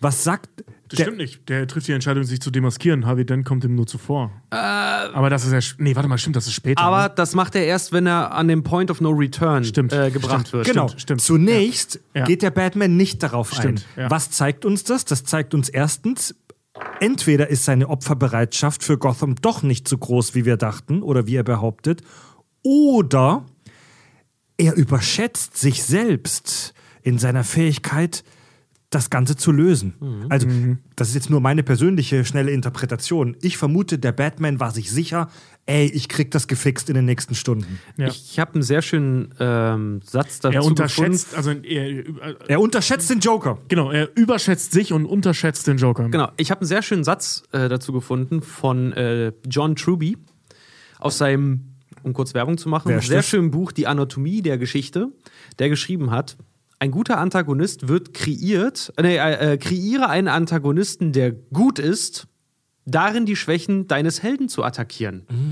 Und bei Batman ist das, so wie du es jetzt auch gestellt hast, die Hybris, die vollkommene Über äh, Selbstüberschätzung, weil keiner konnte ihm bisher das Wasser reichen. Jetzt kommt der Joker, reicht ihm nicht nur das Wasser, sondern nimmt ihm das auch noch weg und haut es ihm ins Gesicht. Und vor allem, wenn du dir ähm, anschaust, also wie gesagt, ich meinte ja so, der hat drei große Experimente, die der Joker da fährt, um Batman so maximal auf den Sack zu gehen. Und äh, ähm, Gotham eben auch. Und das ist das Erste und das Einfachste. Was er macht, ist nämlich Batman direkt anzugreifen. Eine anonyme Anzahl an Menschen stirbt jeden Tag, völlig irrelevant, wer das ist. Es sei denn, du machst was. Das ist der erste Schritt. Geil. Me schon mega spannend. Leute, wir gehen äh, gleich zu Bruce Wayne ins Penthouse.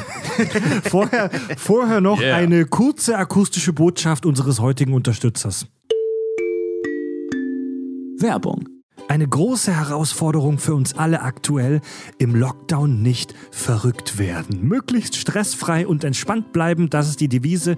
Und ich selbst habe gemerkt, es hilft enorm, Ordnung zu halten und bestimmte ja, Routinen aufzubauen. Eine App, die dir dabei hilft, ist Clark, die uns heute unterstützt. Mit Clark kannst du deine Versicherungen gesammelt an einem Ort verwalten und sortieren. Mit Clark kannst du all deine bestehenden und auch deine neu abgeschlossenen Versicherungen auf dem Smartphone oder am Rechner managen, ohne Papierkram, ohne Verkaufsdruck, mit kostenlosem Support und auch mit Tipps und Tricks von den Profis. Clark ist natürlich komplett kostenlos und unabhängig von den einzelnen Anbietern und schenkt jetzt allen Kack- und Sachhörern, die das mal ausprobieren wollen, einen Amazon-Gutschein. Einfach eine bestehende Versicherung hinzufügen. Für einen 15-Euro-Gutschein, für die zweite gibt's dann den 30-Euro-Gutschein. Wie das geht, du meldest dich einfach an äh, in der Clark-App oder unter clark.de.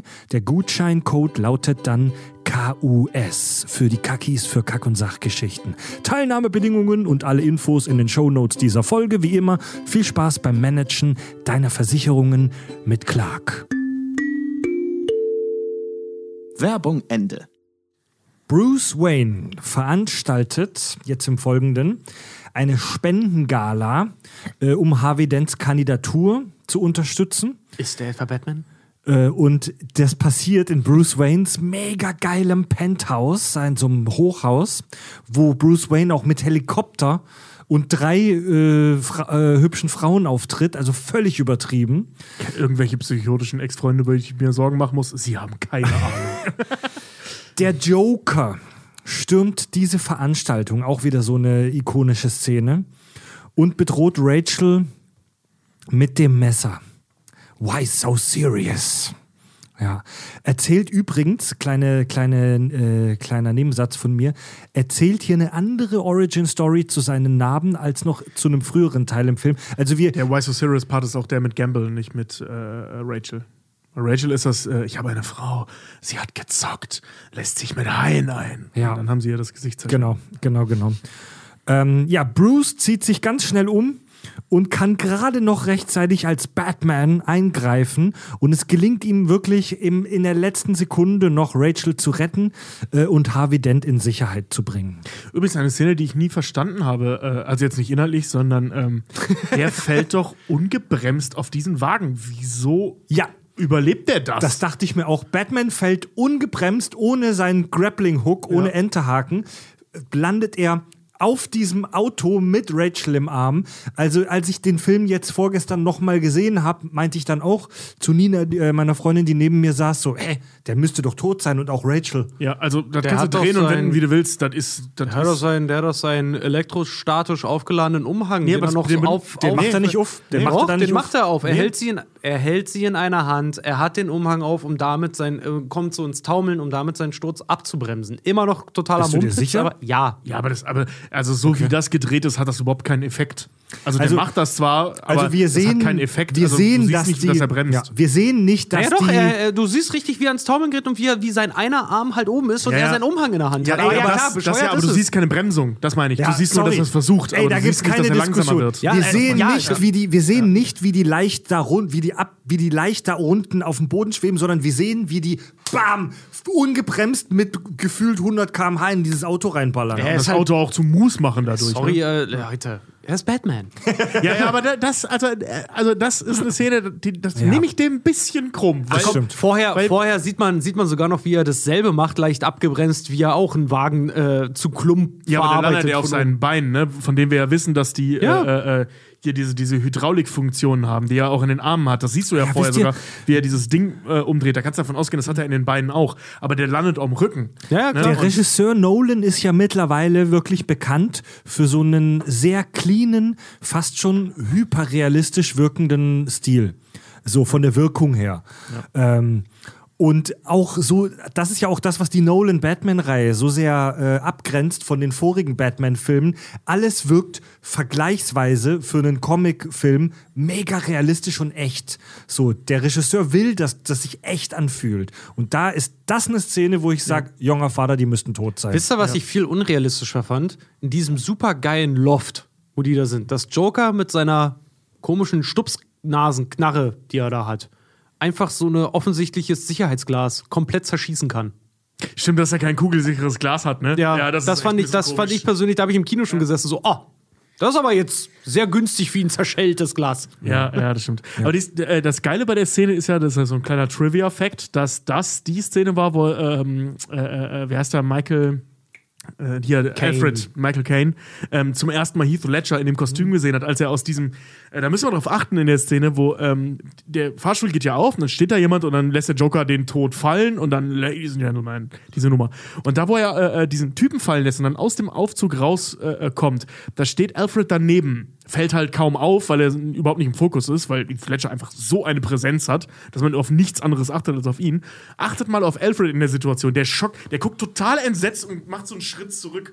Und das wirkt auch nicht gespielt und man weiß auch, dass das am Set tatsächlich der Moment war, wo er zum ersten Mal Heath Ledger als Joker gesehen hat.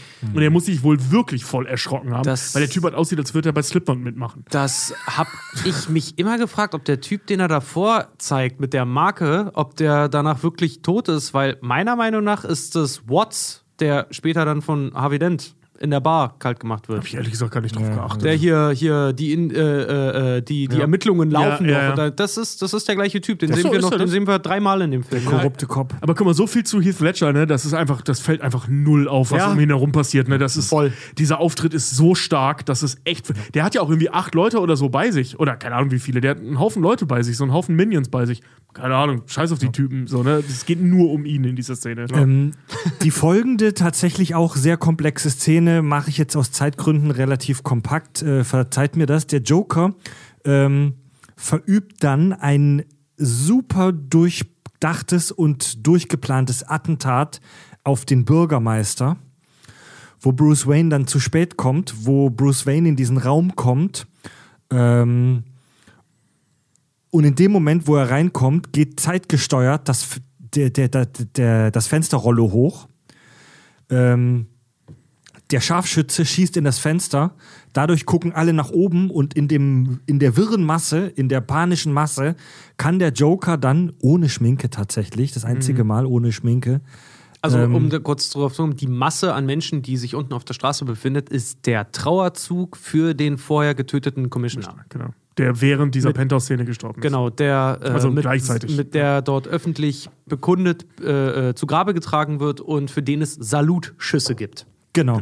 Und da gelingt es dem Joker dann, äh, ein Attentat zu verüben. Es, er schießt auf den Bürgermeister und Jim Gordon, also der Polizist, der mit Batman äh, ne, äh, die Zweiergang formiert, wird dabei erschossen. So, dann gibt es eine Pressekonferenz und weil alle wirklich jetzt verzweifelt sind, gibt Harvey Dent an, selbst Batman zu sein Äh, da, um da, dem schrecklichen Spiel ein Ende zu machen. äh, dazu möchte ich kurz was sagen. Also nicht jetzt äh, unbedingt zu Harvey Dent, sondern das ist mehr so ein, so ein Gesamtkonstrukt. Dieser, äh, dieser Trikolon der Morde, den er da, äh, ähm, ich sag mal, begeht. Der, Trikolon? Der, ja, so eine Dreiersteigerung. Okay. Ähm, also der, der, der ähm, Joker tötet er während dieser äh, ähm, Penthouse-Szene. Das ist ja so ein, so ein dreigestaffelter Mord. Der will die oberste Richterin töten, den Commissioner und Harvey Dent. So in der Wichtigkeit, ne, so diese Reihenfolge. Richter, äh, äh, Commissioner, äh, ähm, Harvey Dent, ne, so also, äh, äh, ähm, na, Staatsanwalt. genau, den Staatsanwalt. In der Hierarchie ist es, glaube ich, die falsche Reihenfolge, aber so in der Wichtigkeit, was seinen Fall betrifft, so diese äh, Dings. Und bei dem letzten, dem wichtigsten Harvey Dent taucht er sogar persönlich auf. Und die andere macht er ja mit diesem, äh, die eine mit der Autobombe und dann äh, mit dem, also die Richterin mit der Autobombe und den Commissioner mit dem ähm, verätzten äh, Säureglas. Säureglas da mit dem, mit dem Whisky oder was das ist. Oder Bourbon ist es, glaube ich. Ähm, jedenfalls, äh, äh, damit hat er im Prinzip bis auf den Bürgermeister die Stadt schon enthauptet. So, ne? Außer Harvey Dent lebt noch und der Bürgermeister lebt noch. So, jetzt soll der Bürgermeister sterben, was Gordon dann verhindert durch sein Opfer. Und Harvey Dent konnte er nicht umbringen durch Batman. Was er aber schafft, ist durch dieses Harvey Dent äh, stellt sich als Batman dahin, ihn trotzdem aus dem Verkehr zu ziehen. Also der hat zu dem Zeitpunkt, Stimmt, ja. bis auf den Bürgermeister, Gotham komplett enthauptet. Ja, genau. Und äh, ja, und da, da der Joker in The Dark Knight, darüber wird bestimmt noch später diskutiert werden, ob er das wirklich ist. Äh, als Anarchist, er wird ja oft als Mhm. Anarchist bezeichnet, ähm, wie er auftritt in The Dark Knight, der Das sagt Joker. er selber ja auch. Und das ist halt, hier, hier exekutiert er praktisch die Anarchie, er tötet die Köpfe, er tötet den Kopf der Schlange. Ja. Also Harvey Dent behauptet, ich bin Batman. Harvey Dent wird verhaftet und soll mit einem schwer bewachten Gefangenentransport in den Knast gebracht werden. Der Joker überfällt mit einigen Handlangern und Panzerfäusten den Transport. Dabei geht das Batmobil der Tumblr tatsächlich kaputt. Äh, und das Motorrad, das Badpod, kommt zum Vorschein. Also aus dem kaputten Tumbler fährt dann das Badpod raus, voll episch. Aus der Vorder Vorderachse.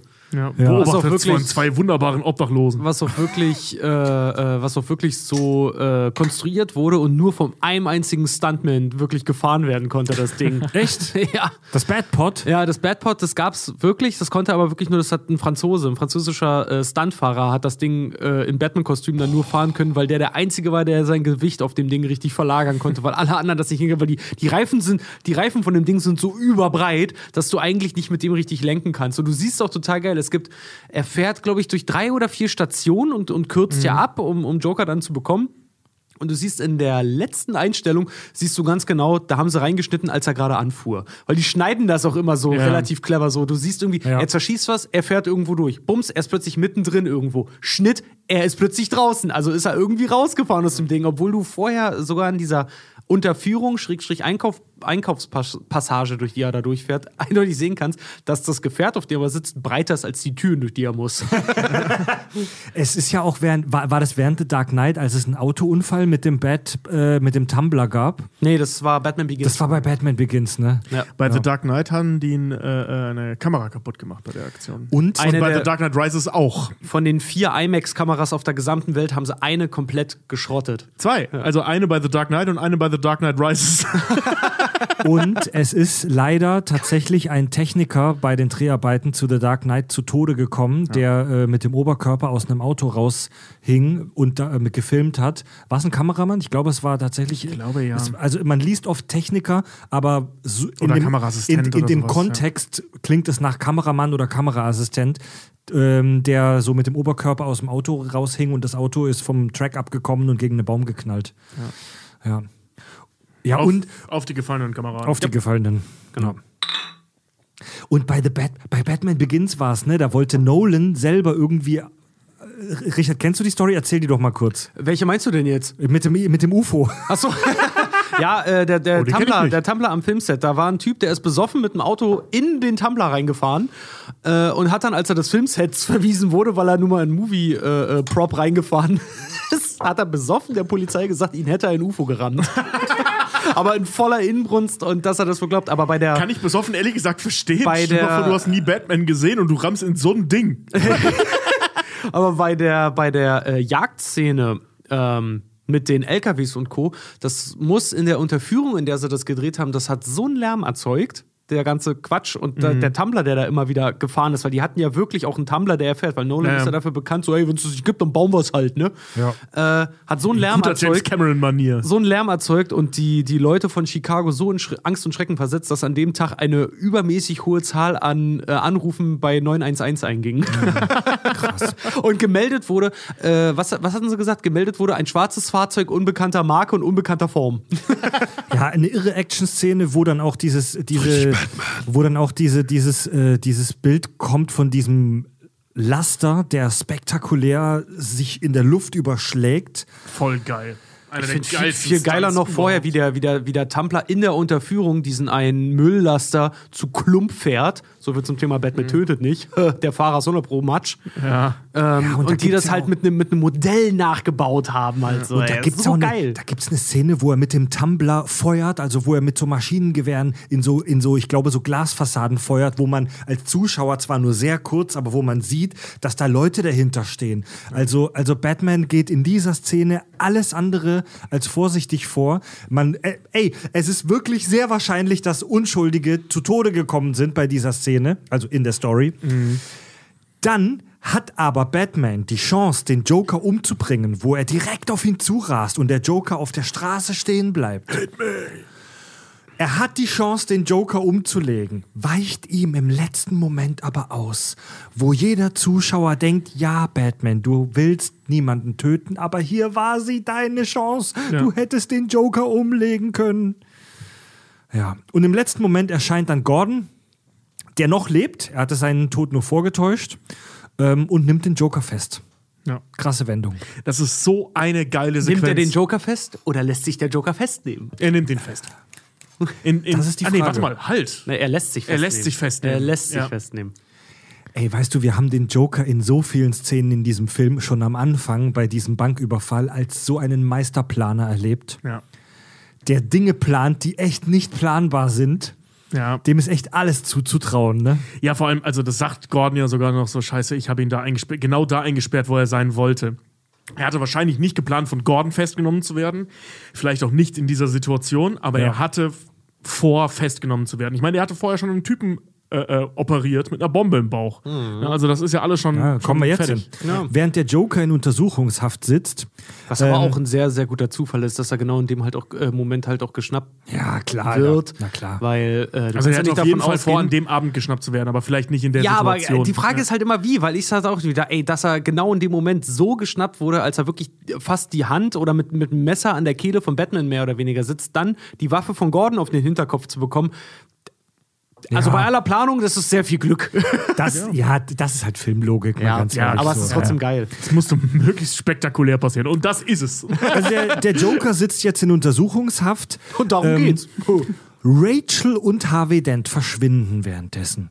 Und Rachel und Harvey Dent sind an unterschiedlichen Orten und drohen in die Luft zu fliegen. Die sitzen in zwei unterschiedlichen Orten mit so lauter Ölfässern und so Fernzündern. Entschuldige, aber du, also da, wir müssen mal kurz. Äh, du hast jetzt eine Sache übersprungen, dieses geile Verhör zwischen Batman und dem Ja, es Joker. kommt noch, kommt gleich, kommt gleich. Achso, weil das Ähm, kriegt er ja erst da raus, dass die Unterschiede. Ja, das ist meine Zusammenfassung, Okay, ist hier okay. gerade te so temporal auch ein bisschen wirr. Ist sie die ganze, Okay, ist sie die ganze Zeit schon. Du hast ja. noch diese, diese Verhörszene von Dent rausgelassen. Fackelt. Egal. Ich, ich, ich, ich sortiere eher, ich sortiere meistens eher äh, thematisch als äh, äh, temporal. Ähm, also Rachel und Harvey sind an unterschiedlichen Orten und drohen in die Luft zu fliegen. Batman hat nur Zeit, um einen der beiden zu retten. Rachel oder Harvey Dent. Äh, und der Joker vertauscht bewusst die Adressen der beiden. Ja, und das ist mir nämlich heute erst aufgefallen. Echt? Ja. Ich habe in meinem Kopf war das immer so, er hat sich unterwegs umentschieden. Und ich habe diesen Film, ich, ich habe zwei, drei Sachen nochmal Okay, nachgeguckt wow. heute. Ich, hab, ich bin heute nochmal so durchgeschattelt, ich habe den vor kurzem Mhm. nochmal gesehen und bin so durchgeschattelt, weil ich mir noch ein paar Sachen angucken wollte. Und eben auch diese Verhörszene, weil die einfach so geil ist, ne? Und dann habe ich es dazu laufen lassen, weil ich nebenbei gearbeitet habe. Und, oder andersrum, ich habe ihn nebenbei geguckt, soll ich ja offiziell sagen. Und äh, ähm, hab, äh, mir ist dann aufgefallen, Moment, das ist eine andere Hausfassade. In meinem Kopf war das immer so, er hat sich dann unterwegs umentschieden und taucht kurz vor der Polizei an dem Ort auf, wo Harvey Dent ist. Und das ist dann irgendwie so, weil er sich dann natürlich verpisst, weil er Batman ist und so. Ja. Nee, der war einfach an der falschen Adresse. Ja, der ja. wollte äh, Dings retten. Ist ein Detail, das man übersehen kann, ja. Ja, vor allem, weil das die Motivation, also für mich die, die, die, die Figur Batman völlig anders darstellt. Ja, Dieser voll. Wichser wollte wirklich Rachel retten. Ja. Und da haben, wir Mensch. wieder, da haben wir wieder Genau. eine dieser Entscheidungen unter Druck. Und da hat er sich falsch entschieden. Er wollte Rachel retten. Was sagt uns das über Batman? Er ist auch nur ein Mensch. Ja, Ja, und vor allen Dingen, ja, was sagt er- uns das über den Joker? Er ist ihm einen Schritt voraus und weiß ganz genau, dass er Rachel Ja, retten wollen ja, würde. ja, ja, also ja, Joker kennt seinen Gegner besser als, als, als Batman. Das ist Ja. halt wieder das Geile beim Antagonisten. Alleine diese, ich komme drauf kurz, um sie vielleicht auch einzuführen, diese Verhörszene. Batman schlägt den mehr oder weniger zu Klump. Oder versucht es zumindest. Ja. Und Joker als geiler Antagonist macht genau das, was ein guter Anta- Antagonist macht. Er dreht seine einzige Stärke, die er hat, sein Erscheinungsbild und seine, seine Stärke, wirklich physische Stärke, in seine absolute Schwäche. Dass er ihm sagt, ey, du hast nichts, um mir Angst zu machen. in irgendeiner Art und Weise. Und vor allem, er, er, er legt das ja auch da, du hast also nicht nur nichts mehr entgegensetzen, sondern du hast es einfach nicht verstanden. Ja.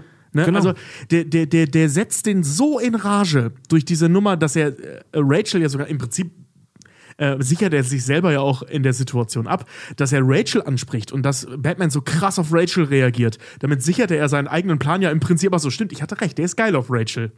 Ne? Also so, ne? Da Kann, kann man das Diese- schon reinlesen. Und äh, äh, dann bringt er ihn so in Rage, dass er gar nicht mehr darüber nachdenkt, eine sinnvolle Entscheidung zu treffen, nämlich Harvey zu retten, sondern dass er Rachel retten will und macht ihn damit psychisch noch fertiger, dass er zu den, ihm zu den Falschen schickt. Er lässt Bruce Wayne gegenüber Batman gewinnen. Ja. Das ist das, was der Joker da äh, aus ihm rausholt. Das habe ich jahrelang nicht gesehen. Das, ist mir erst heute Mittag aufgefallen. Das- der Film war völlig neu für mich. Batman ist der Böse in der Geschichte. Das ist so ein das, Arschloch. das, krasse, das Krasse daran Also ist auch global gesehen. bei dieser geilen äh, Verhörszene. Wir werden jetzt nicht auf einzelne, sorry, aber philosophische, nihilistische Punkte des Jokers eingehen. machen wir in der das, nächsten machen wir Folge. später. Das machen wir Das, wir- das später. machen wir anders. äh, aber ich habe tatsächlich, ähm, es gibt einen ziemlich geilen Bericht über ein Verhör von einem, nicht über, von einem Verhörspezialisten, äh, der für die Polizei auch äh, arbeitet und jahrelang auch Leute verhört hat für die Polizei, der gesagt hat: so, ey, alleine, dass die Polizei dieses Verhör aus der Hand gegeben hat, ne? Äh, für den, den Joker. Er hat gesagt, alleine das ist so ultimativer Fehler Nummer eins. Und das zweite ist, Batman da reinzulassen oder Schrägstrich in dem Fall dann Bruce Wayne eigentlich, der absolut keine Ahnung von Verhör hat. Ja, d- der, Joker erklärt ihm das Welt, sogar noch. Der weltbester äh, Detective und er wendet die schlechtesten Verhörmethoden aller Zeiten an. Was auch diese These untermauert, dass der Joker höchstwahrscheinlich ein Soldat ist und auch mit Verhörtechniken zu tun hatte, dass er ihn noch belehrt. Sagt so, ey Alter, fang nicht mit dem Kopf an, dein, dein Gegner wird total benommen, der fühlt ja das nächste überhaupt nicht. Und lässt sich von ihm auch noch dirigieren. Ja. Äh, Lässt Batman, äh, ja, Batman lässt ja. sich von Joker auch noch dirigieren. Und das Geile ist dann halt wirklich äh, zu sagen: so, Alter, du verhörst deinen Gegner nicht, du versuchst ihn zu klump zu schlagen, weil du meinst, du hast es hier mit einem einfachen, äh, mit einem einfachen Kriminellen zu tun hast, was auch noch durch den Joker unterstrichen wird, indem er in schallendes Gelächter ausbricht, weil er merkt, ey Typ, du bist so ein voll, Bully. Du bist voll am Ende gerade. So, du kannst nichts, Alter. Der, der macht aus dem einen Bully. Ja. Mehr nicht. Ja. Also der Also ist nicht mehr the world's greatest detective. In dem Moment ist er nichts anderes als ein stumpfer Schläger. Diese Verhörszene ist mega wichtig für die Figuren Batman und Joker. Denn diese Szene zeigt uns äh, explizit, ganz klar, der Joker hat keine Angst vor Batman. Und er ist ihm meilenweit voraus. Und Angst ist eigentlich das mächtigste Instrument des Batmans. Darum geht's in Batman Begins. Genau. Ja. ja, ja. Thema ist Angst, genau. Alle Ja, ja. Kommen mit Angst klar. Also erstmal Ra's al Ghul, der ihm Angst beibringt und äh, Crane, der die Angst selber ist und Batman, der die Angst überkommt und dadurch besser wird als die Angst. Ja. Und warum Fledermäuse? Weil ich Angst vor ihnen habe. Genau. So, und ähm, Batman möchte Rachel retten, landet aber, da die Infos vertauscht wurden, bei Harvey Dent. Und es stellt sich heraus, als das Ding in die Luft fliegt, dass die beiden praktisch im Nachbargebäude sind. Also, dass die nur Meter voneinander entfernt sind, was doppelt fies ist. Denn rein theoretisch hätte er beide retten können. Ähm, und bei der Explosion wird Rachel getötet. Was, die sind gegenüber? Ja, die Explosion von Rachel zieht ja zu Harvey Dent drüber. Deswegen entzündet sich das Gas bei ihm. Also die waren praktisch in Nachbargebäuden. Da ist ein Zeitzünder. Bei Harvey als auch bei Rachel. Die, die, können die, auch Bombe sonst. bei, die Bombe bei Harvey fliegt nicht in die Luft, sonst wäre er tot. Hä? Na klar. Das- nee, Batman holt ihn doch vorher raus. Aber als Rachel redet, gehen beide zeitgleich in die Luft. Also, Richard, ich bin mir da nicht sicher. Überrascht mich jetzt, dass du das anders gesehen hast. Bringt mich jetzt zum Nachdenken. Ich habe in meiner See, See, in meinem Seeeindruck war das so: Rachel explodiert und bei Harvey kommt so, kommt so Feuer unter der Tür durch, gefühlt. Ich habe das immer so verstanden, dass die im Prinzip nur Nachbargebäude Okay, Re waren. Rekon müssen- wir müssen- Rekonstruktion, sie unterhalten sich ja noch beide. Harvey, äh, Rachel sagt ihm noch, ich will gar nicht, dass sie zu mir kommen, ich will, dass sie dich retten. Auftritt Batman. Nein, nein, warum rettest du mich? Warum komm Rachel hört das noch, wie, wie, er, wie er ihn rauszieht. Er ruft doch, Rachel, Rachel. Rachel hört das noch alles und sagt nur, Harvey, hör zu. Manchmal, bam, es knallt. So, Batman hat Harvey schon rausgezogen, der Zeitzünder ist abgelaufen. Rachel knallt, Dent knallt, aber in dem Moment ist Dent schon raus aus dem Gebäude. Ah, das Ich habe heute erst gemerkt, dass die Adressen vertauscht wurden. Ich, ich rede da ja, nicht mit. okay, okay, pass auf, ich will mich da auch nicht festlegen, das muss man sich im Detail nochmal angucken. Vielleicht habe ich da auch zu viel rein Das, das interpretiert. ist relativ leicht herauszufinden, ähm, was wir jetzt nicht machen können auf die Schnelle. Äh, der nennt die Adressen. Wir können gucken, wo die Adressen sind. Äh, das ist wie Telefonnummer nachwählen im Film, Alter. Das, das meine ich. Also, aber die Adressen gibt's ja. Ne? Zumindest Also, die Straßen gibt es. So, Rachel- Ne? 50, 52nd Street und die zweite verstehe ich immer nicht. Ja, ich Also nicht. Rachel ist tot, Harvey Dent ist halbseitig schwer verbrannt. ähm, Geil. durch die gezielte Provokation eines Beamten und das Zünden einer Handybombe, die in einen Fettsack implantiert wurde, Das ist so geil, ey. gelingt es dem Joker aus dem Knast, aus der Untersuchungshaft auszubrechen und er ist wieder auf freiem Fuß. Mein Gedanke Und immer er mit Lau. Ja, Genau. Immer wenn ich den Film sehe, denke ich mir, ey, das Handy-Display ist aber verdammt hell. wenn, das, wenn das durch so eine fette Bauchschicht noch so hell leuchtet. Junger Ja, Vater. das ey. leuchtet echt mega hell. Das ist echt krass. Also das ist durch, also das ist ja schon wirklich, also du siehst ja auch, wie tief das unter der Haut sitzt durch die Konturen. Wie durch, also, also mindestens einen Zentimeter. Und das leuchtet da immer noch strahlend hellblau. Du kannst ja fast lesen, was da steht. Ich fand, immer, ich, ich fand immer, als ich es im Kino gesehen habe, ich weiß nicht, ich saß mit einem Kumpel, damals in der Kritiker, äh, bei, beim Kritiker schauen, ne? Und sagt, er, ey, guck mal, das Handy, große Gänsefüße, sieht aus wie ein riesiger iPod. stimmt, stimmt. Stimmt, ja, das ist sehr groß, ja.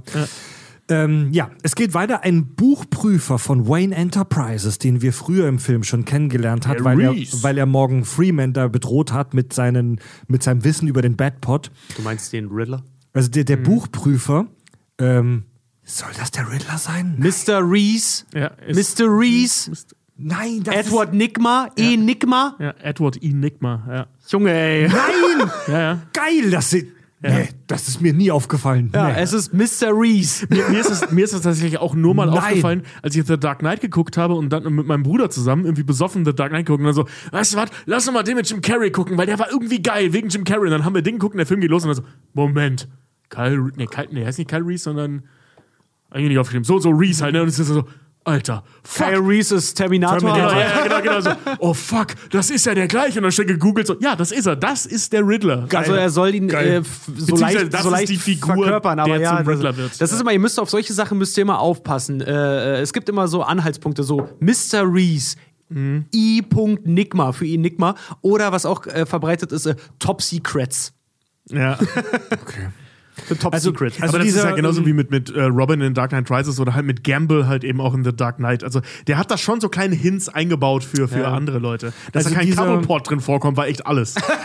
Dieser Buchprüfer von Wayne Enterprises, der ist im Fernsehen ähm, und er kündigt an, dass er Inside-Infos äh, zu Batman und Wayne Enterprises veröffentlichen wird. Und der Joker ruft öffentlich dazu auf, diesen in Anführungszeichen Spielverderber umzubringen. Ähm, sonst wird der Joker ein Krankenhaus sprengen. Tötet innerhalb von einer Stunde diesen Typen, sonst jag ich ein Krankenhaus in die Luft. Und da sind wir bei Experiment 2. Ähm, er geht nicht mehr direkt auf Batman, sondern, ähm, also das Ding ist ja so oder so an Batman gezielt, weil Batman ist der, der die Situation retten könnte in der Situation. Ne? Das ist ja alles irgendwie auf Batman gemünzt, was der treibt. Und ähm, in der Situation oder in diesem Experiment nimmt er im Prinzip die Variable äh, ähm, Batman raus, sondern äh, ähm, und zieht das komplett auf die Bevölkerung. Bringt die Bevölkerung das wirklich, jemanden umzubringen Ja. und B, schafft Batman ist, äh, äh, ihn zu retten. Also das ist so der nächste unfreiwillige Deal, den er mit Batman im Prinzip eingeht, indem er ihn selbst aber aus der Gleichung rausstreicht. Krass, ja. Übrigens, zu dem Thema kann ich eine Buchempfehlung aussprechen, und zwar Friedrichs Dürrenmatt Besuch der alten Dame. Ein Buch, das genau auf diesem Experiment basiert. Ähm, es ist halt einfach diese, diese ähm, Aussage auch aus der Verhörszene. So, wenn die Schiffe untergehen, dann werden sich diese zivilisierten Menschen, die werden sich gegenseitig zerfleischen. Er zeigt genau das. Nimm ihnen ihre Sicherheit, nimm ihnen äh, ihren, ihren Komfort und äh, nimm ihnen äh, Vorhersehbarkeit. Und die Menschen rasten aus, sodass sogar die, eine gesamte Stadt zur Waffe gegen eine Person werden kann. Aber da, da, also das, das äh, stimmt. Absolut. Ähm, ich ich finde nur, man, man kann da eben auch noch diese, diese, diese tiefere Ebene, äh, tiefere Ebene reininterpretieren, dass es halt eigentlich gegen Batman gerichtet ist. Dass er dasselbe Spiel spielt wie vorher auch, nur dass er ihn selbst aus der gleichen rausnimmt. Weil die Idee ist die gleiche. So, du bist am Zug, Batman, und zwar nach meinen Regeln. Ne, und die- Batman rettet ja auch den Tag dann. im Die. Bevölkerung, gerät, äh, have all the fun? die Bevölkerung gerät in Panik und es wird tatsächlich versucht, diesen Whistleblower äh, umzubringen. Ähm, währenddessen besucht der Joker im Krankenhaus den schwer verletzten Harvey Dent. Und das ist auch eine der Schlüsselszenen des Films, behaupte ich. Und auch einer der geilsten. Ähm, denn jetzt erfahren wir zum ersten Mal etwas wirklich Konkretes zu den Motiven des Jokers, die bisher komplett nebulös sind. Ähm, der Joker spricht, als er da bei Harvey Dent am Krankenbett ist, davon, dass das Leben und das Schicksal unfair sind. Er schürt Harveys Hass auf das korrupte System und äh, der Joker gibt an, dass es nur eine Sache gibt, die wirklich fair ist, das Chaos. Die Chance. Ja. Er zeigt ihm das Chance, der einzig Der faire, Zufall. Fair, ja, Ja. genau. Genau. Das einzig faire äh, in der Welt ist. Und kleiner Sidefact äh, zum Thema hier: äh, Hunde kommen immer wieder vor. Ich brauche eine Rüstung, die gegen Hunde gut ist. Ne? Joker verweist auf sich selber als Hund. Ja. Ich Ja. meine, ein Hund, der Autos nachjagt. Ja. Ja. Ja, genau, da spricht der Joker explizit über sich und sein Motiv. Ich bin ein Hund, der Autos nachjagt. Ich wüsste gar nicht, was ich tu, was ich tun würde, wenn ich es fangen würde. Was auch wieder Quatsch ist, weil Joker ist ein Meister des, des False Advertisements, also der, der, der falschen Bewerbung. Das macht er bei den Mafia-Bossen auch schon. Ja. Vorauszustellen oder zu sagen, so falsche Werbung aus, auszuschreiben, als wir töten den Batman und äh, irgendwas, irgendwas macht er noch, irgendwas zweites. Ich hatte es mir notiert, ich muss gleich mal nochmal gucken, was es genau war. Aber weder noch tut er am Ende. Ja, vor allem, Also er kannst- wiegt damit immer Leute in falsche Sicherheiten. Du kannst ja im Prinzip auch, äh, äh, kann man die Brücke dazu schlagen, dass dieses ganze Experiment, wie gesagt, das ist auf Batman gemünzt, glaube ich, denn einer der Gründe ähm, ist, im Prinzip lenkt der die komplette Polizei, die komplette Feuerwehr und Batman davon ab, mit Harvey Dent sprechen zu wollen. Sein, das Opfer, das er nicht geschafft hat zu töten. Und jetzt geht er den besseren Weg. Er hat zwar zweimal nicht geschafft, ihn umzubringen. Ey, dann drehen wir ihn halt um. Und lenkt die ganze Stadt davon ab. Harvey Dent, der innerlich komplett gebrochen ist, ähm, der ja gerade seine große Liebe verloren hat und selber entstellt ist, äh, lässt sich beeinflussen tatsächlich von der Brandrede des Jokers ähm, und wird zum münzenwerfenden Rächer Two-Face. Äh, dazu möchte ich einen Punkt noch sagen. Ähm, das haben wir vorhin am Anfang übersprungen. Die Szene, in der Harvey Dent eingeführt wird, haben wir ja kurz gesagt, das ist das Ding vor äh, Gericht. Die haben wir jetzt in der Zusammenfassung Am. Anfang vom Film, ne? Genau, ähm, da, wo wir ihn vor Gericht sehen, dass er da die Mafiosi irgendwie äh, hinter Gittern bringen will, die Nummer mit der Pistole und so weiter. Irrelevant. Was wir in der Szene lernen, ist A, er ist ein Mann der Tat, okay, geschenkt. Er hat derbe Eier geschenkt, sehen wir die ganze Zeit danach auch. Was wir da zum ersten Mal und bis zu diesem Zeitpunkt, also bis zu dieser Krankenhausszene auch zum einzigen Mal äh, ähm, mitkriegen, das wird nachher bei Gordon noch mal kurz so angedeutet ist, der hat schon ein bisschen, zumindest in der Vergangenheit, Dreck am Stecken oder der hat zumindest eine ich sag mal, eine zwielichtige Moral. Also er sagt ja Gordon gegenüber auch so, ich weiß, wie die Leute in ihrer Abteilung mich früher genannt haben, weil er halt bei der internen Ermittlung war. Dann äh, Rachel mit dieser Nummer, mein Vater hat mir diese Münze gegeben, so, ich bring mir selber Glück. Das ist eine Betrügermünze, dein Vater war eventuell Betrüger. ja, vielleicht war der so ein Falschspieler oder sowas. Also der hat irgendwas, irgendwas hat der die- schon, der die- bringt was mit. Die Münze ist er gefaked, die er hat ist von Anfang Kopf. an, Er ist von Anfang an hin und her gerissen äh, zwischen äh, Gesetz und nicht Gesetz. Ja, quasi. genau, aber der, der hat zum, in irgendeiner Form, die wird nie dargelegt in diesem Film, aber es gibt diese Tendenzen, auf die Joker dann aufbaut. Ja, klar. Also Joker nimmt im Prinzip das, was schon da ist und holt das nach oben. Also Er der wendet- hat irgendwas, irgendwas Zwielichtiges hat der Typ. Es wird nur nie erklärt, was er, es ist. Er, er wendet vor allen Dingen halt auch wieder äh, Harvey Dents größte Stärke gegen ihn. Halt dieses, dieses Gesetz und Ordnung, dieses Pflichtbewusstsein halt auch, äh, was er hat und gaukelt ihm die Wahl, nee, wie, wie kann man sagen? Er gaukelt ihm die, die Illusion von ähm, Chancen ein. Oder gaukelt ihm das vor. Indem er sich selber die Waffe auf die Stirn setzt und ihm sagt, hey, mach mal ein bisschen Chaos, mal gucken, was es dann wirkt. Und dann Nimm mal einen kleinen Schluss Ana- äh, Schluck Anarchie. flippt die, flippt die, flippt äh, seine, seine Münze dann. Wir wissen ja am Ende, dass, äh, wie es ausgeht, weil in zwei Schnitte später sehen wir, dass Joker heil aus der ganzen Sache rausgekommen ist. Ähm, was wir aber vielleicht nicht direkt sehen, ist, er hält sich zwar die Waffe an die Stirn, aber Joker hält mit dem Finger die ganze Zeit den Kolben zurück. Das heißt, selbst wenn Dent abgedrückt hätte, wäre nichts passiert. Den, ist es nicht, Nennt man das nicht Hahn, dieses kleine Ding? Den, den, den Hahn, ja. Hahn, oder? Aber ich weiß, was du meinst, ja, ja. Kolben, Ja, Kolben und- ist irgendwas ey, anderes. an der Ja, das ist- ich weiß es, ey, ich bin kein Waffennah. Ja. Sorry. Also die Tatsache, ich weiß auch aus ähm, Games. wir sprechen ja noch später über, über, über, im, über interpretativen Scheiß, aber das, das ist schon geil, Alter. Dass Harvey Dent eine Fake-Münze hat, die auf beiden Seiten Kopf hat. Von seinem Vater. von seinem Dad. Ja.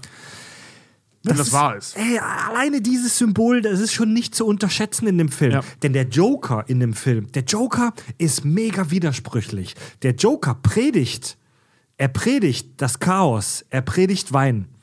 Aber er selber trinkt Wasser. Der Joker spricht davon, dass das Chaos, der pure Zufall, das Einzige ist, was fair ist. Aber wenn wir Er mal überlässt selber nichts dem Ey, wenn wir mal darüber nachdenken, was wir vom Joker von Anfang an sehen, er ist ein akribischer Planer, ein Meisterplaner, ein Meister von ausgeklügelten, ähm, perfekten Plots, die er Und zusammenstellt. Und Manipulation. Also der Joker selbst ist jemand, der eigentlich nichts dem Zufall überlässt. Nee, Gar nicht. Absolut Vor allem in der. Szene spricht er noch davon nicht. so, äh, Gordon hat Pläne, Harvey Dent hat, hatte Pläne, so, so alles Pläne, Schmieder, so, ne? Also, nee, Mann, du bist hier der mit dem großen Plan. Ja, ich ja. meine, du Ich bist nicht, du hast nicht zufällig die ganze Stadt auf einen so einen popligen Reese irgendwie geschickt, um dann in dem äh, äh, Krankenschwester-Outfit, was du selbstverständlich nur zufällig in deiner Schublade liegen hattest, äh, äh, genau in dem Moment im General Hospital zu sein, zu wissen, in welchem Zimmer der liegt und zu wissen, worüber du mit ihm sprechen musst. Ja, er ist. Ne? Und er, dann den Hahn festzuhalten. Er ist, er ist, äh, wie sagt man so schön? Man, man hat immer so schön gesagt bei dem Joker-Film mit Joaquin Phoenix, er ist ein Mhm. unverlässlicher Erzähler. Ey. Heath Ledger ist das in Persona in diesem Der ist Film. viel schlimmer. Er Ja. ist ja ganz genau, weil du siehst es, du siehst es in Action, erzählt weil er, weil er, anderes, ja. weil äh, äh, Harvey Dent ist in dem Moment der ähm, na, der Zuschauer eigentlich und lässt sich davon beeinflussen. Aber was ich zum Beispiel viel krasser Zu finde, dem ist diese Zeitpunkt ist übrigens Batman auch noch der Zuschauer. diese, diese Symbolkraft der Münze, als Harvey Dent, als normaler Bürger diese Münze hat, ist er einzigartig, weil er bringt sich selber damit Glück. In dem Moment, Aber er wo diese, betrügt. genau.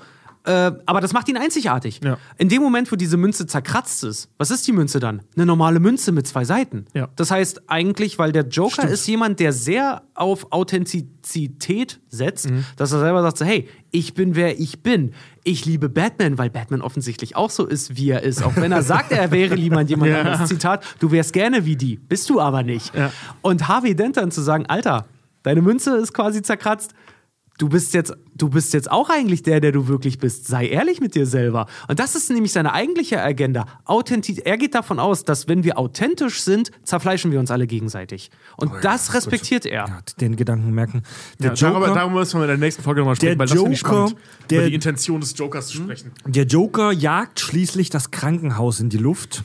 Ähm, Der, sorry, dass wir da nochmal drüber, aber das ist so ein geiler Trivia-Fact, diese Nummer, dass die Bombe nicht gezündet hat. Kennst du das? Ne, das, also er steht da ja und dann zündet die Bombe nicht und dann dreht er sich also um, haut auf dieses Ding drauf, dann explodiert das und geht weg. In der Realität ist es halt wirklich so, dass die, einfach der scheiß Spe Special Effekt, also die Explosion, nicht gezündet hat.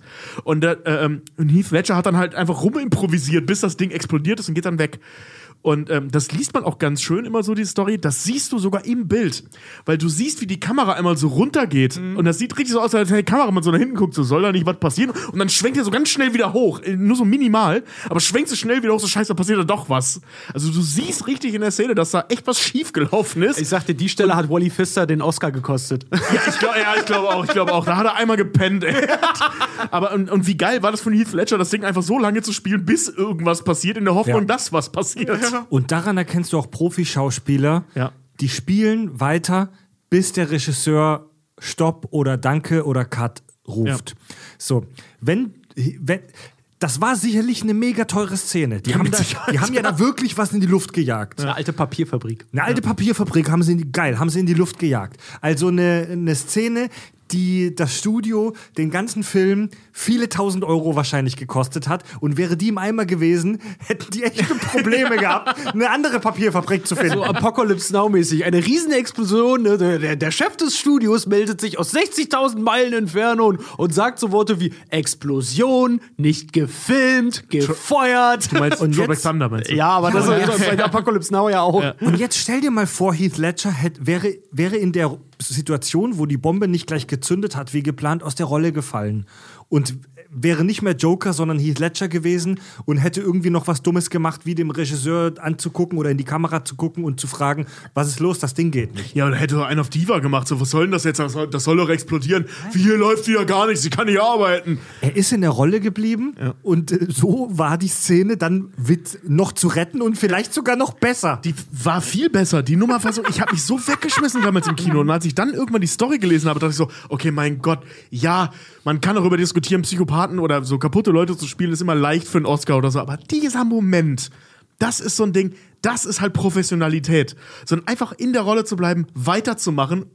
Ey, vielleicht wäre dann auch irgendwann nichts passiert und Nolan hätte Cut gerufen, ne? Aber es ist auch noch was passiert. Und dann explodiert das Ding und er bleibt immer noch in der Rolle. Stell mal vor, hinter dir explodiert zufällig ein Gebäude, das dann doch nicht explodiert Ja. ist und dann explodiert es aber auf einmal doch und der bleibt in der Rolle und, rennt noch weiter. Und Heath Ledger, also der Joker der selbst. Kameramann hat es nicht geschafft. Und Heath Ledger selbst erschrickt sich dann auch Ja. noch vor seiner eigenen Explosion so gut, das ist, da, da, du siehst, dass das echt ist. ja, ja, das ist so geil. Ja. Das, Das ist einzig, so gut. Das einzig Blöde ist nur, wenn man sich die Szene ähm, für alle Hinterwäldler, so wie äh, meine Wenigkeit, die noch DVDs und Blu-Rays haben tatsächlich und diesen Film in ihrer Sammlung, guckt die Szene mal mit Audiokommentar. Äh, weil Wally Pfister und ich glaube auch Chris Nolan äußern sich dazu, dass weil Chris Nolan sagt so, ja. Wer war Wally er Pfister? Der, Kameramann. Okay. Leider auch der Regisseur von diesem sagenhaft schlechten Film Transcendence äh, mit, mit Johnny Depp, mit einer ganz geilen Oh ja, der Prämisse, war aber der leider echt beschissen war. Der Mann ist ein guter Kameramann, aber der ist ein beschissener Regisseur. Ähm, nee, und Nolan sagt, dass er die Szene irgendwo geil findet, aber auch schade zugleich, weil wenn ihr auf den Schulbus achtet, klar, in dem Moment soll der Zuschauer nicht mehr auf die Schulbusse gucken. Für jemanden wie mich Ja. und uns jetzt hier, die tausendmal gesehen haben, der guckt sich auch mal was anderes dann in dem Moment an. Und genau in dem Moment, wo Joker sich selber vor dieser Explosion erschreckt, was ja humoristisch ist, er in den Bus flüchtet und dann fahren die Busse alle weg. Und der Eindruck entsteht, dass, scheiße, wir müssen jetzt los, das Ding explodiert jetzt gerade. Du siehst aber, sobald diese Tür zugeht, dass irgendein, irgendein Assistent, wer auch immer am Set, irgendein Runner im Bus macht, go! Ja. Er, ja. Der steht richtig da und du siehst, wie er die Hand hebt und Okay. dann schnell nach unten verschwindet. Und du siehst genau, dann fährt der Bus los als Zeichen, ja. Also das würde im Prinzip, ich glaube, deswegen haben sie es wahrscheinlich auch mir nicht, irgendwie versucht rauszuanimieren oder so. Das passt ja sogar noch, dass er wieder irgendeine Anlage da drin hat, der das Zeichen gibt, weil dass er selbst nicht im Bus fährt, ist ja klar. Ne, also irgendwer anders fährt er den Bus. Ja, klar. So, das ist ja, das geht ja viel zu schnell. Also bis dahin ist er, sitzt er nicht am Steuer und hat einen Motor angeschmissen, Gang eingelegt und ist losgefahren. So, ne? Also deswegen lasse ich mir das auch voll gefallen. Aber ich kann voll verstehen, dass Nolan das nervt. Ja, Oder vor allem. Pfister das nervt. Vor allem, wahrscheinlich nervt ihn das hauptsächlich, weil er vorher Mist gebaut hat. Dass die Kamera so runtersackt. Da müsst ihr echt mal drauf achten. Das ist nur minimal, aber in, in, in dem Level, in dem wir uns da bewegen, ist das ein ganz, ganz, ganz grober Schnitzer. So, Leute, und jetzt kommt die berühmte Sequenz mit dem Boot. Also der Joker konnte flüchten mit dem Schulbus. Experiment. Und der Joker wendet sich wieder an die Öffentlichkeit und löst eine Massenpanik aus. Die Bevölkerung flieht aus der Stadt. Tunnel, Tunnel und Straßen haben Überraschungen für euch bereit. Boah, was für ein Horrorszenario, ey. ähm, zwei Fähren. Ich tue einfach nur Sachen. Ja, genau. Ja, Hamburg genau. hat was, 2700 Brücken oder 7000 Brücken oder so, mehr als Amsterdam, werden wir immer für. Genau. Versetzt die alle mal mit Sprengladungen und das merkt keiner. Diapläne. Zwei, zwei Fähren, zwei Boote verlassen die Stadt.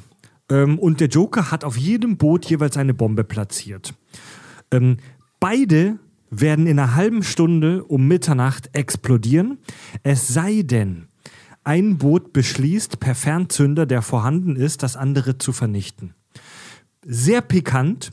Auf dem einen Boot sind ganz normale, unbescholtene äh, Gothamerianer, also normale Bürger. Bescholten, unbescholtene. Unbescholtene Gothamerianer. Okay, unbescholtene Gothics. Gut. Goth Und auf dem anderen Boot sind echt Verbrecher warum- Gothics. Also warum auch immer die als erste evakuiert werden. Auf dem anderen Boot sind so Hochsicherheitsgefangene, äh, also so richtig fiese Häftlinge, Kriminelle. Ja. Übrigens, da habe ich mir immer zu gedacht, äh, dass das tatsächlich irgendwie Sinn macht, weil wenn man sich die Geschichte von DC anguckt, das kommt in dem Film weniger rüber, mehr in den Comics. Regel Nummer eins, wenn irgendwo Chaos ausbricht, irgendwer knackt immer das Hochsicherheitsgefängnis und dann sind sie alle wieder frei. Das ist der Grund, warum DC-Comics immer noch existieren. Irgendwer macht immer irgendwann Chaos, dann gehen die Gefängnisse wieder auf, alle sind wieder frei und dann können wir einen neuen Band starten. Ja, Ja. ja und dieses, ähm, Ist, dem ist nichts hinzuzufügen. Ja. also dieses Experiment failed aus Sicht des Jokers, denn nichts passiert. Die Häftlinge werfen den Auslöser über Bord ähm, und die Bürger trauen sich nicht. Ähm, und der Joker möchte es jetzt selber zu Ende bringen. Der Batman kann ihn aber ausfindig machen mit Hilfe dieses krassen Überwachungscomputers, der die ganzen Smartphones in Gotham anzapft. Der Punkt, wo Batman definitiv eine Grenze überschritten hat. Genau. Weil er alle im wahrsten Sinne des Wortes zu, also zumindest optisch im wahrsten Sinne des Wortes, zu gläsernen Bürgern macht. Verzweifelte Situationen erfordern verzweifelte Maßnahmen. Batman ist verzweifelt. Eine Situation, in der der Joker, oder deswegen hat der Joker schon wieder gewonnen. Ja. Der Genau, Joker bringt voll. Batman genau dahin, wo er ihn Ja, haben und will. das, das, geht deswegen, deswegen ist das so ein guter zweiter Teil, weil Batman wird wirklich an den Rand der Legalität getrieben. weit darüber hinaus. Ja, da- weit darüber hinaus. Also klar, auf jeden Fall. Okay, also das, was, das, was Batman hier in Hast, Sachen... habt ihr vollkommen recht. Nee. Also das, was Batman... Also, sorry, bin, bin ich pervers, wenn ich äh, jeden Samstagabend meiner Nachbarin dabei zugucke, wie sie sich umzieht und mir da ganz leicht die Vorhaut zupfe? Ich das ist das nicht. eine, aber wenn du eine Kamera in ihrer Wohnung hinsetzt. Also dieser, dieser, dieses Gerät zapft einen Großteil der Mobiltelefone Gothams an, um eine Art 3D-Echtzeitbild der gesamten Stadt und seiner Einwohner zu erschaffen. Also in Sachen Überwachungsstaat ist das die maximale Fantasie eigentlich fast schon. Das ist wirklich rein ethisch auf jeden Fall äh, über eine Grenze hinaus. Und Lucius Fox, ähm, der ähm, Morgan Freeman. Morgan Freeman ähm, sagt ja dann auch, ich werde Ihnen, Bruce Wayne, dieses eine Mal noch helfen und danach werde ich meine Kündigung einreichen. Ob er das gemacht hat, obwohl der Rechner danach zerstört wurde, wissen wir nicht. Nichts Also in diesem Film. Ne? Ja. Ähm, und Batman benutzt vor allen Dingen das erste Mal die Joker-Technik. Er, äh, äh, wie kann man sagen, er verkauft Lucius, dass er dort mitmacht unter falschen Tatsachen. Und zwar, er holt ihn dort rein, Lucius sieht das, ist vollkommen schockiert, Batman weiß auch, dass das falsch ist und sagt zu ihm aber, also er manipuliert ihn emotional, indem er sagt, ist schön, oder? Also, dass Lucius offensichtlich emotional an den Punkt getrieben ist, fuck, ich mach das jetzt, weil der sieht keinen anderen Ausweg. Hätte Batman auch nur einen einzigen Moment dafür genutzt, zu sagen, ich weiß, das ist falsch, aber du musst mir helfen. Hätte er betteln müssen, dann hätte Lucius nicht mitgemacht, weil dann hätte er wahrscheinlich noch versucht, äh, ihn vom Gegenteil zu überzeugen. Er setzt aber das, so veränderte Tatsachen halt, ne? ja, genau. Genau. Also Das auch, auch Kind ist emo, eh emo, Brunnen emo, emotional ganz genau. So dieses so, okay, ich kann daran jetzt nichts rütteln, ich muss jetzt einfach nur funktionieren. Und das ist clever von Batman an der Stelle, um, um Hilfe zu kriegen. Er hat was gelernt. ja, leider Also- ja. Er hat gelernt, dreckig zu spielen. Also mit Hilfe dieses maximal perversen Überwachungscomputers schafft der Batman es, den Joker zu, äh, die, seine Position zu äh, identifizieren in so einem verlassenen Hochhaus. Es kommt zum großen Zweikampf zwischen dem Batman und dem Joker. Ähm, und Batman hat den Joker am Enterhaken baumelnd wieder die Möglichkeit, den Joker auszuschalten. Ähm, und der Joker erklärt dann dem Batman, dass die sich gegenseitig brauchen. Er hat ihm mal Enterhaken baumelt, er, er schmeißt ihn vom Hochhaus Ja, eigentlich. genau, Und der genau. Joker fällt lachend gen Erde entgegen. Auch wieder so eine Schlüsselszene in der Beziehung zwischen Batman und dem Joker, wo sie miteinander sprechen und der Joker dem Batman sagt, Alter, wir brauchen uns gegenseitig. Übrigens ein kleiner, äh, wie ich finde, die Szene damals schon im Kino gedacht, das ist ein kleiner Tritt in die Eier von, von äh, ähm, jetzt habe ich schon wieder seinen Namen vergessen, von Mr. Gothic, äh, äh, hier dem Regisseur Tim Burton, danke. Äh, von Tim Burton, weil im Prinzip diese Szene ist so unfassbar ähnlich zu dem Finale zwischen dem Joker und Batman in Tim Burtons Batman. Ja. Die treffen sich oben in diesem Glockenturm, Ja, ja. verprügeln sich gegenseitig. Da gibt es auch noch diese geile Nummer hier mit, Mit dem äh, Wasserspeier, wo er ihn dann da festkettet. Genau, ja, und dann, dann hier auch, äh, wo Jack Nicholson die Brille aufzieht. Du willst doch niemand schlagen, der eine Brille trägt. Bam, auf die Fresse. Mega lustig. und, dann, und er schmeißt ihn dann ja aus dem Turm, Ja. Was Batman ja in äh, The Dark Knight auch macht. Ich hab deine Aber in The Dark Knight rettet er ihn, weil er diese Regel hat. Und in Dings rettet er ihn nicht. Hey, du hast, ich habe deine Eltern getötet, du hast meine Eltern getötet. Ja. Wie kindisch kann man sein? So. Ja. Jack Nicholson war so geil als Joker. Ich mochte das sehr gerne. Ja, Tito. Aber Also der, das ist ein weites Feld. der Ja. Gangster, der, der, der Gentleman-Joker, der Gangster-Joker. Ähm, ja, der Joker prahlt damit, dass er Harvey Dent korrumpiert hat und dass dieser jetzt auf einem Rachefeldzug unterwegs ist. Deswegen lässt der Batman vom Joker ab, um Dent zu finden. So, und jetzt kommen wir tatsächlich zum, schon zum Finale des Films. Warte, äh, ähm, dazu möchte ich ein paar Dinge sagen. Oh. So, ui, ich war jetzt lange still. Ich, Untertrei- wün- ich Untertreibung- wünschte, es wäre wahr. Untertreibung des Jahrhunderts, ey. Ne, was, äh, äh, was, was wir haben, äh, weil wir sind jetzt am Ende des dritten Experiments so und ähm, was wir in diesen drei Experimenten sehen, so storytechnisch, ne, äh, ist, dass der Joker es geschafft hat, über die drei Experimente ihn komplett zu brechen. So, äh, äh, die erste Nummer, er greift seine Hybris an, kriegt er noch irgendwie hin. Die zweite Nummer, er gibt auf. Er, er äh, äh, äh, geht hin und sagt, ich gebe jetzt zu, dass ich Batman bin was Harvey Dent dann eben äh, ähm, verhindert, sag ich mal, indem er das tut. Und jetzt das dritte Ding, Batmans, also Batman verliert ja auch in, bei dem Tod von Rachel, diese ganze Sequenz basiert nur darauf, Batman verliert. All diese Pläne, die Batman hatte, gehen nicht auf. Ja. Der verliert auf kompletter Linie. Er wird als Idiot dargestellt, er wird als Dulli dargestellt, als, Prü- als Schlägertyp. Äh, er verliert seine äh, Ex-Freundin und Jugendliebe. Äh, ähm, Er verliert einen geliebten Menschen, sagen wir es doch noch. Genau, er verliert Gordon, äh, vermeintlich, und so weiter. Ne? Also Batman ist völlig am Arsch. Und er schafft es nicht, eine Person zu beschützen. Keine. Also weder in, hohen, in die- hoher Position, weder in seinem privaten Umfeld. Er trifft sogar die falsche Entscheidung Ja. und muss damit leben. So, ne? Also er, er wird völlig zerbrochen. Geht dann eben so weit, dass er in die äh, Illegalität abrutscht durch dieses Überwachungssystem. Und jetzt ist er da, schafft es, die Geiseln zu identifizieren und die, die Clowns äh, äh, zu identifizieren, schafft es, den Joker zu besiegen, ihn zu fesseln. Und was sagt der Joker? Bro, du bist zu spät. Das Schiff, also Metaebene, das Schiff war im Prinzip wieder nur eine Ablenkung, genau wie dieses blöde Krankenhaus.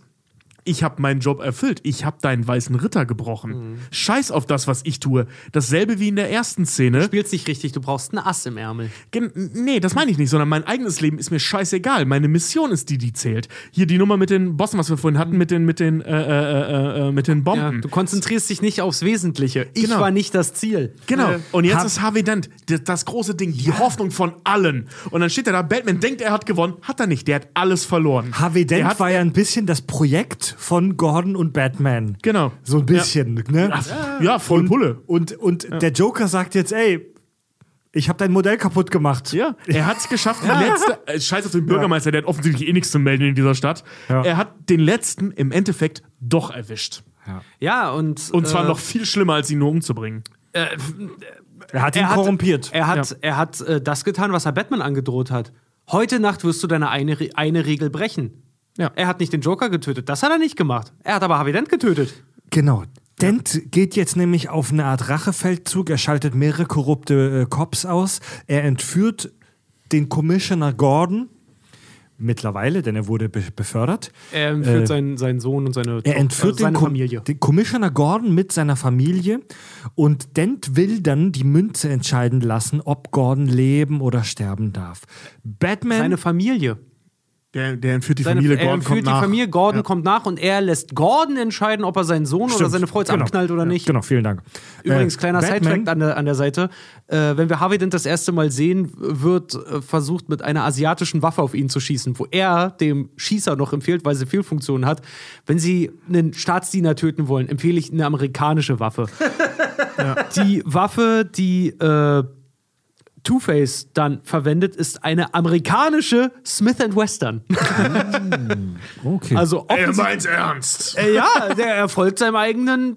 Also Er bleibt so, sich treu. So, der, der predigt Wein und trinkt Wein. Ja, Batman kann die Situation klären. Äh, Dent stirbt aber durch einen Sturz aus dem beschädigten Haus. Genau, das meintest du gerade. Ähm, hier hat Batman den Bösewicht tatsächlich, ob er es jetzt wollte oder nicht, getötet. Ich glaube, das würde man eine fahrlässige Tötung nennen, ne? Oder eine Körperverletzung er mit hat ihn, ja, Todesfolge. der hat oder ihn da so. rausgeworfen. Ja. Manslaughter heißt das so schön im Englischen. Echt? Manslaughter First Degree oder Second Degree oder so. ja, Ja, Totschlag. Slaughter stand auf dem Ja, Wagen House of Slaughter. Verfickte Scheiße, auf dem Haus stand House of Slaughter. auf dem Wagen, auf dem. auf dem Wagen, ja, halt dein Maul. Ja. Ja, dieser, dieser, dieser Zirkuswagen. äh, House of Laughter, also Haus des Lachens. Und Joker hat ein S dran, dran gepinselt in Rot. House of Slaughter. Haus des. Schlachtens. Ich werd nicht mehr. So viel zum Thema, der ist. Chaos, der Typ. Ja, ja, Ja, der ist voller Möhre Chaos. Der, der, der agiert einfach nur in seiner Umwelt. Wir sollten mehr wie der Joker sein. Am Arsch, wäre ich wie der Joker, hätte ich jeden Tag bestimmt drei Migräneanfälle, Alter, ey. Naja, und jetzt kommt im Prinzip der Epilog, der, der, der, der, ne, der, das, ähm, wie würde man das Deutsch sagen? Epilog. Der Epilog. ja.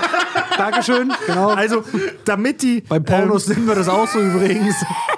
damit die Menschen Gothams nicht ihren strahlenden Helden äh, Harvey Dent verlieren und die Hoffnung verlieren, nimmt Batman die Schuld auf sich, denn er ist es, der es ertragen kann.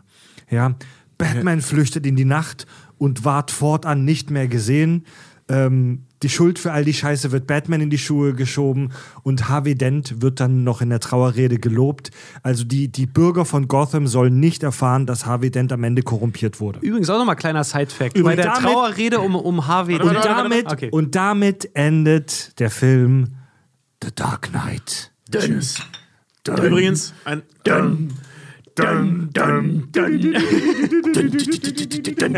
Ich möchte übrigens sagen, Richard, was wolltest du sagen? mega, warte, warte, ich, ich grenze da kurz ein. Oh, ja, ja. Äh, dieses mega, mega, mega, mega, mega kitschige Ende. das ist ja wirklich an Kitsch kaum zu übertreffen. Wie sie sein Gesicht noch so umdrehen auf die richtige Seite. Dann die Off-Stimme, wie er seinem Sohn erklärt, dass das der Held ist. Nicht den, den wir verdienen, aber den, den wir brauchen. Während er so in die Nacht fährt. Das ist so eklig kitschig. Und nach, nach zwei Batman-Filmen, die so maximal auf Realismus innerhalb der Nolan-Welt äh, äh, gesetzt haben, fand ich das so geil. Mal so einen ekligen Kitsch am Ende zu sehen. Genau. Das habe ich so gefeiert. Ganz, ganz Mhm. kurz, Tobi, Tobi. Wie endet bitte Batman Begins?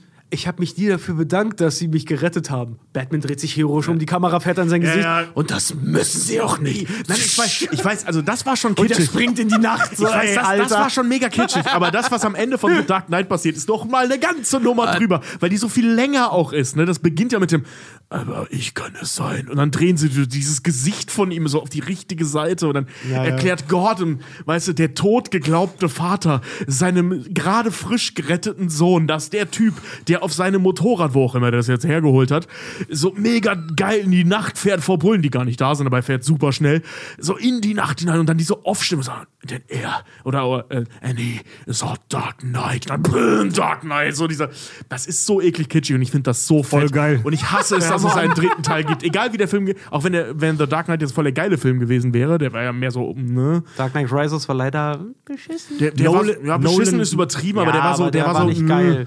Und äh, wenn, wenn es, also völlig egal, der hätte auch ein Meisterwerk sein können. Ich finde, den hätte es nicht gebraucht. Das wäre das geilste Ende von allen Ja. gewesen. Dieser Ja. eklige Kitsch Ja. da. Nolan hatte ja ursprünglich, soweit ich weiß, auch gar nicht vor, einen dritten Teil zu drehen. Ähm, und das wäre so geil gewesen, wenn das das Ende. Wie hätten wir uns verzehrt nach einem dritten Film? Ja. Oh Mann, ey. Ja. Ja, das wäre so geil Ich habe mich, gewesen. mit Tobi- ich hab mich mit Tobi heute noch drüber unterhalten, weil, äh, wie gesagt, zu The Dark Knight Zeiten und dann halt auch Interstellar und Inception und sowas war für mich Chris Nolan der, das war der Geschichtenerzähler für mich in Hollywood. Und dann Das war hat er der neue Steven Spielberg. ja, der, das war so der Geschichtenerzähler, der, der, der Krimi-Autor, der einfach äh, so, im, bei Büchern sagt man Page-Turner halt so, ne? Schling, verschlingst du einfach und bist danach total gebevelt und gedazzelt, was du eigentlich gerade gesehen hast, so auch.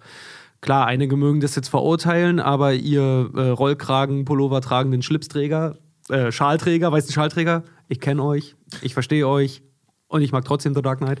Äh, nee, aber ähm, das war für mich der, der Moment, die zwei Filme danach, wo er noch wirklich Geschichten erzählt hat. Mittlerweile ist das Chris Nolan leider nicht mehr. Er ist leider nicht mehr Hollywoods Geschichtenerzähler, aber, und da hatte ich mich mit Tobi, wie gesagt, heute drüber unterhalten, ich glaube, der ist kreativ einfach ausgelaugt, der Mann. Ja, der hat seinen Zenit überschritten. Also Wie gesagt, ich würde es nicht mal Zenit nennen. Ich würde einfach äh, sagen, so, so, ähm, es hat ja nichts mit seinem Höhepunkt zu tun, meiner Meinung nach, sondern einfach die Erwartungshaltung an ihn ist mittlerweile so hoch, weil er solche Dinger rausgehauen hat, kurz hintereinander, dass du immer denkst, wenn ich mich in Chris Nolan setze, wird der geil. So, ja, Dunkirk von der Technik, vom Bild her, super geil. Tenet von der Grundidee her und von allem, geil. Geschichtentechnisch, katastrophal.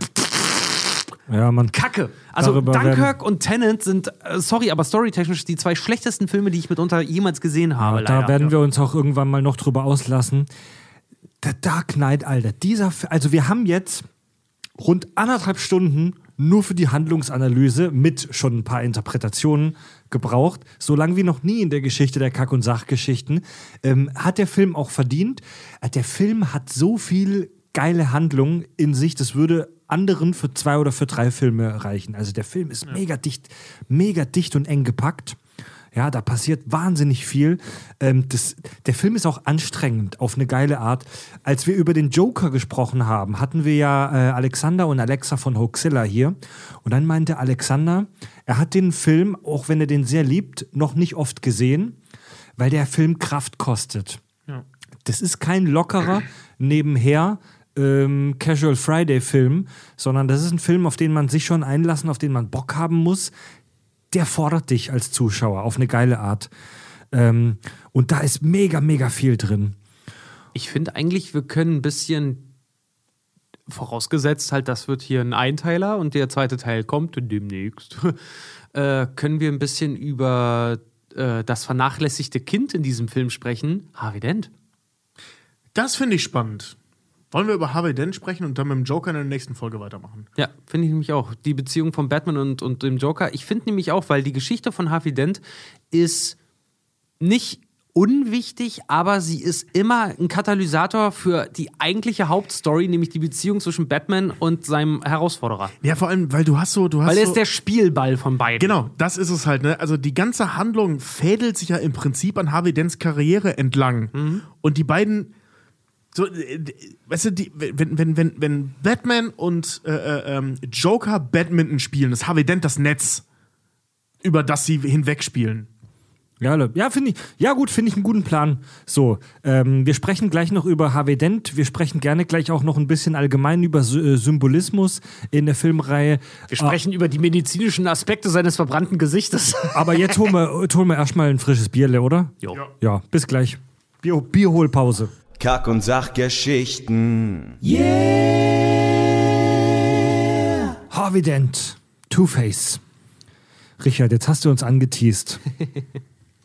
ja. Was hat's denn auf sich mit diesem Typen? Oder was kann man über den noch sagen? Naja, wir hatten ja schon vorausgestellt, er ist ja der Spielball beider und Tobi sagte es so schön, er ist das Projekt von, jetzt habe ich seinen Namen Batman und, Fred, Ja, und diese, Batman diese und, und. Commiss- Commissioner Gordon, weil sie ihn ja beide oder mehr sogar noch Batman eigentlich in die Position bringen wollen, dass äh, Batman sich ja zur Ruhe setzen kann, weil wenn das ganze Ding wirklich so abläuft, wie sie sich das planen, nämlich die Zerschlagung der Mafia, das ist ja Batmans erste Intention eigentlich, aus dem ersten Teil auch noch, dass äh, Gotham dann zu dem Utopia wird, was er sich ja immer vorgestellt hat, was witzigerweise im Endeffekt der Joker eigentlich schafft. Ja, oder dass Gotham zumindest in Anführungszeichen normal wird. Ne? Also, dass es nicht mehr dieses Moloch ist. Das ist super interessant, weil dieser, die, äh, der, der, der, der Two-Face, den wir ja alle kennen, weil er auch schon in einem früheren Batman-Film aufgetaucht ist und in der Animated Series sieht man den auch häufig. perfekt gespielt von Tommy Lee Jones. Ich, möchte, ich möchte kurz zu dem Joel Schumacher-Film sagen, dass mir das sehr, sehr wehgetan hat, dass er so eine geile Besetzung mit Tommy Lee Jones und äh, Jim Carrey hatte und daraus so einen Kackfilm gemacht hat. Weil ich hätte Tommy Lee Jones sehr gerne als ernsthaften Two-Face ja, der, gesehen. der Äh, Two-Face. ganz kurz an der Stelle übrigens mal, weil du meintest, äh, äh, Leute haben da dumme Entscheidungen getroffen. Das war äh, Schuld an Joel Schumacher hatte die Spielzeugindustrie. Ah, Spielzeugindustrie und Burger King. Die haben gesagt, wir können mit einem düsteren Batman können wir keine Spielzeuge vermarkten. Und Hasbro hat auch gesagt, so, "Äh, Merchandise ist irgendwie doof. Und das Studio hat gesagt, ja, habt ihr recht, weil geil, wir bücken euch, wenn ihr was sagt. Äh, und haben Joel Schumacher geholt, weil Tim Burton gesagt hat, weil es gab schon einen Batman Teil 3 in Ja, ja, der Planung gelesen, mit, äh, mit Michael Keaton auch. Und wo Michael Keaton dann und Tim Burton gesagt haben, Leute, nee, jetzt, jetzt wird's echt zu dumm. Und das Witzige ist, es gibt einen Director's Cut von, ähm, oder das heißt, es gibt einen Director's Cut, es gibt ziemlich geile Deleted Scenes von äh, äh, Batman Forever, die dem Film tatsächlich sehr viel mehr Tiefe verleihen und die Val Kilmer auch als einen ziemlich guten Batman halt darstellen, die aber alle rausgeflogen sind wegen dieser Kacke. Na gut. So. Jim Carrey hätte ich trotzdem gerne nochmal als Riddler gesehen. Ja, also vielleicht machen sie es ja nochmal. Ich, also ich würde den jetzt auch als alten Riddler mir gerne angucken. Der ist so prädestiniert für diese Rolle. Ich will als nächstes Batman Beyond sehen. Ich will einen jungen Batman haben und ich will am liebsten Michael Keaton oder Christian Bale als gealterten, verbitterten Batman haben, der ihn äh, inspiriert. Du meinst Batman of the Future? Ja, heißt im Original Batman Beyond, aber Batman Ah, of the okay, Future, okay, ja. okay. Auch eine geile animierte Serie. der war geil, ja. Die Und cool. ja, Two-Face, so im Nachhinein eigentlich ein Gangster, der sehr gut zum, zum Joker passt. Ähm, weil der auch so dieses Chaos in Anführungszeichen eher den Zufall mit drin hat, weil der, Tu- der Trade vom Two-Face ist halt, dass er seine Entscheidungen mit einem Münzwurf trifft. Ja. Ja. Aber immer halt, der, also der hat ja geile Pläne. Aber wenn es dann zu den Entscheidungspunkten kommt, halt eine Münze wirft. Und das ist halt super spannend als Antagonist, wenn man das anständig aufbaut. Und Ja. ich finde, das hat Nolan auch nicht so geil gemacht. Das hätte man cooler machen können.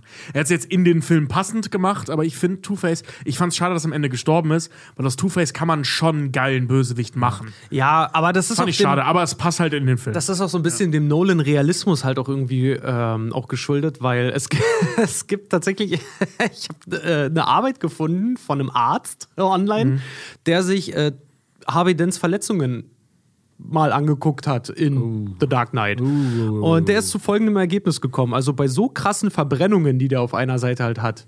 Er wird ja auch in, äh, in Kreisen ja nicht Two-Face genannt, sondern äh, der, der halbe Terminator. ähm, weil er aussieht wie der Terminator mit verbranntem Gesicht. Äh, und zwar bei Dank- so starken. danke für die Erklärung. Ey, manche wissen das nicht. Ich weiß, ihr wisst das, aber manche wissen es nicht. Äh, und zwar bei so starken Verbrennungen sind hundertprozentig auf der einen Gesichtshälfte alle möglichen Nervenenden verbrannt. Also das ist sogar realistisch, wenn er dann den Alkohol trinkt, dass er sich noch an seinem verkrusteten, ekligen Kinn, wo der Knochen noch rausguckt, sogar noch das abwischt, weil er wird da hundertprozentig nichts merken. Ähm, er wird kein Gefühl darin haben, wie gesagt, aber was, wo es dann unrealistisch wird, ist, äh, dass sein Auge noch funktioniert. ja. Ja. Der Arzt hat gemeint, höchstwahrscheinlich wird das milchig sein, also der wird blind sein auf dem Auge, wenn nicht sogar das Auge eigentlich im Laufe der Zeit, die er sich bewegt, eigentlich rausfallen müsste. Weil das, Das was das Auge- Auge, ja. was das Ja, Auge, das nicht- was das das- Auge in Position hält, ist vor allen Dingen äh, sind, ist dein Augenlid, die Muskulatur und das alles. Und was man bei Dan sieht, das ist alles weggefetzt. Das Auge selbst ist ja im Prinzip unbeschädigt bei Two-Face im Film. Hätte das bei der Also sein- nicht platzen müssen? Ey, ganz ehrlich, die eine Hälfte von seinem Gesicht, das ist ja jetzt nicht nur so, dass die Haut verbrannt ist, sondern die ist einfach weg. So, die eine Hälfte seines Gesichts sieht aus wie so ein Bild in einem Anatomiebuch, wo man in die, ins Innere des Menschen reinguckt. Da ist ja gar nichts mehr. Da sieht, da sieht man ja wirklich nur noch Muskeln. Ja, Übrigens und anders der als in den wahre Comics. Helden- In den Comics ist es ja verätzt. Ja, und das wahre Heldentum aller anderen ist, dass sie nicht kotzen, wenn sie ihn sofort sehen.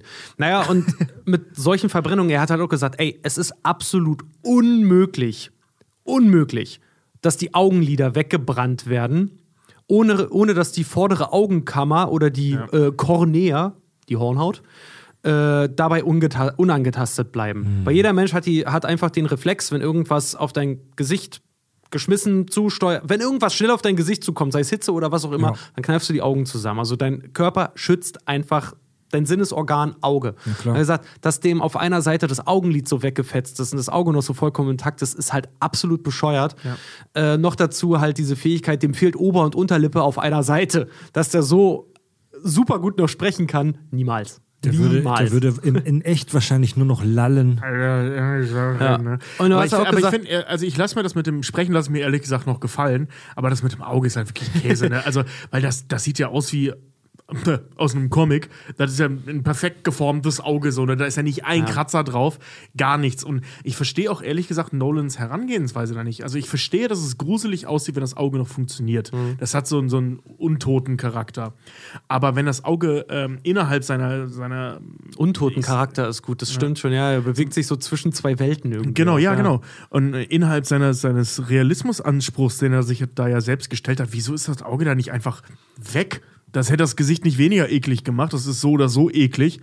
Und der einfachste Weg wäre äh, wär gewesen für ihn zu sagen, das Auge ist halt weg, hast du eine leere Augenhöhle, wo es dann so unrealistisch schwach hinten ist oder so. Ja, vielleicht Das hätten viel sie das einfacher auch, dass gewesen. das Auge zugeschmolzen ist von der Haut oder, Ja, oder also sowas, ne? ist oder Und so. was ich und was ich schon beim was ich schon beim ersten Mal gucken des Filmes als unrealistisch erachtet habe, ist, dass der im Krankenhaus komplett offen, dass diese Verletzung komplett offen da liegt. So, also medizinisches Fachpersonal und Pflegepersonal, das uns auf jeden Fall zuhört, wir wissen das, schreibt uns dazu gerne mal. Soweit ich weiß, ähm, werden größere Wunden immer abgedeckt. Ähm, es gibt diesen Volksglauben, diesen Volksmythos, dass eine Wunde atmen muss. Es gibt so eine Story, die dir Omas und äh, Mamas erzählen, wenn du irgendwo eine Wunde hast, die muss atmen. Und wenn sich da Schorf drauf bildet, ist das was Gutes. So, also bitte korrigiert mich, liebes kratz Fachpersonal. sie auf, das bringt Glück. Soweit ich weiß, ist es Bullshit. Soweit ich weiß, ist Schorfbildung, besonders auf einer großflächigen Wunde, etwas, das du vermeiden möchtest. Da gibt es mittlerweile auch x medizinische Studien dazu, dass äh, Wunden in einem feuchten Milieu, also abgedeckt und mit Wundsalbe und so einem Scheißdreck, deutlich besser heilen. Also kein Krankenhaus der Welt würde ihn mit diesen Verletzungen offen da so im Bett liegen lassen. Ey, man, Noch muss aber, dazu- man muss aber dazu sagen, anfangs hatte der ja noch so ein paar Lappen wenigstens da drauf. also, Aber noch, noch, noch dazu muss man halt auch sagen, der ist ja offensichtlich halt auch irgendwo da auf irgendeiner Intensivstation halt einfach. Natürlich, der liegt da nicht mit haufenweise anderen Leuten, der hat sein eigenes Zimmer und Co. er ne? ist nun mal auch Aber- der Staatsanwalt. Ganz genau, Ja. aber dadurch, dass er da halt auch irgendwie äh, im Krankenhaus liegt, also höchst wahrscheinlich, also zu 100 Prozent, würden da halt auch Leute reinkommen, sich um seine Verbrennungen kümmern, äh, dort Wund, wie du sagtest, Wundverbände halt auch in irgendeiner, irgendeiner Art und Weise halt auflegen und seine Wunden halt auch reinigen. Warum der dann so schnell dann halt auch von der Bildfläche verschwinden muss, rein storytechnisch, macht irgendwie auch Sinn, weil der rennt mit einer offenen Wunde rum, mit einer sehr krassen offenen Wunde, die äh, ihn sehr, sehr einschränken würde.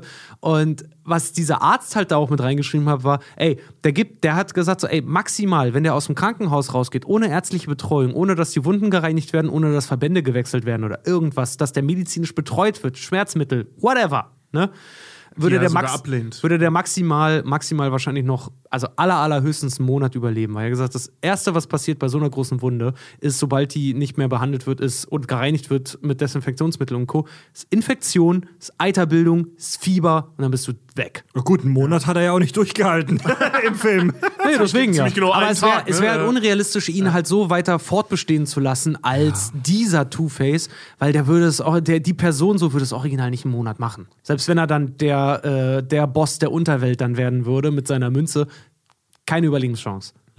Ja, okay, das lasse ich mir gefallen. Also er muss ultra heftige Schmerzen gehabt haben, was ja im Prinzip die Einschränkung seiner ähm, Muss gar keine gehabt haben, das Also- verbrennt doch alle Nervenenden, Alter. Nee, nee, das- aber die sagen ja sogar, der hat äh, Schmerzmittel Ja. abgelehnt und so, ne? Ja, das würde ja seine Entscheidungsfähigkeit stark beeinträchtigen. Also der Typ muss echt auf Adrenalin Level 1000 da in der Gegend rumrennen.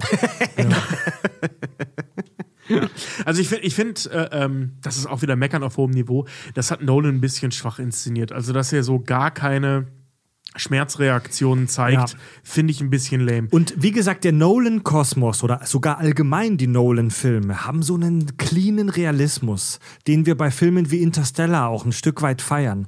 Aber an dem Punkt ist es schon sehr fantastisch, was wir da sehen bei Dark Knight. Also das, der, der, der Two-Face, der wirklich die rechte Körperseite, äh, die linke Körperseite offen hat, auf gut Deutsch, der passt irgendwie nicht so richtig in das in hyperrealistische The Dark Knight äh, Szenario. Ja, Mich, aber hat, er ist mich, ein hat, guter mich, Effekt. hat, mich hat das ehrlich gesagt auch sehr genervt damals im Kino. Beim ersten Mal gucken schon, hat mich das sehr genervt. Ich fand natürlich, der, der sieht voll geil aus, keine Frage. Ja.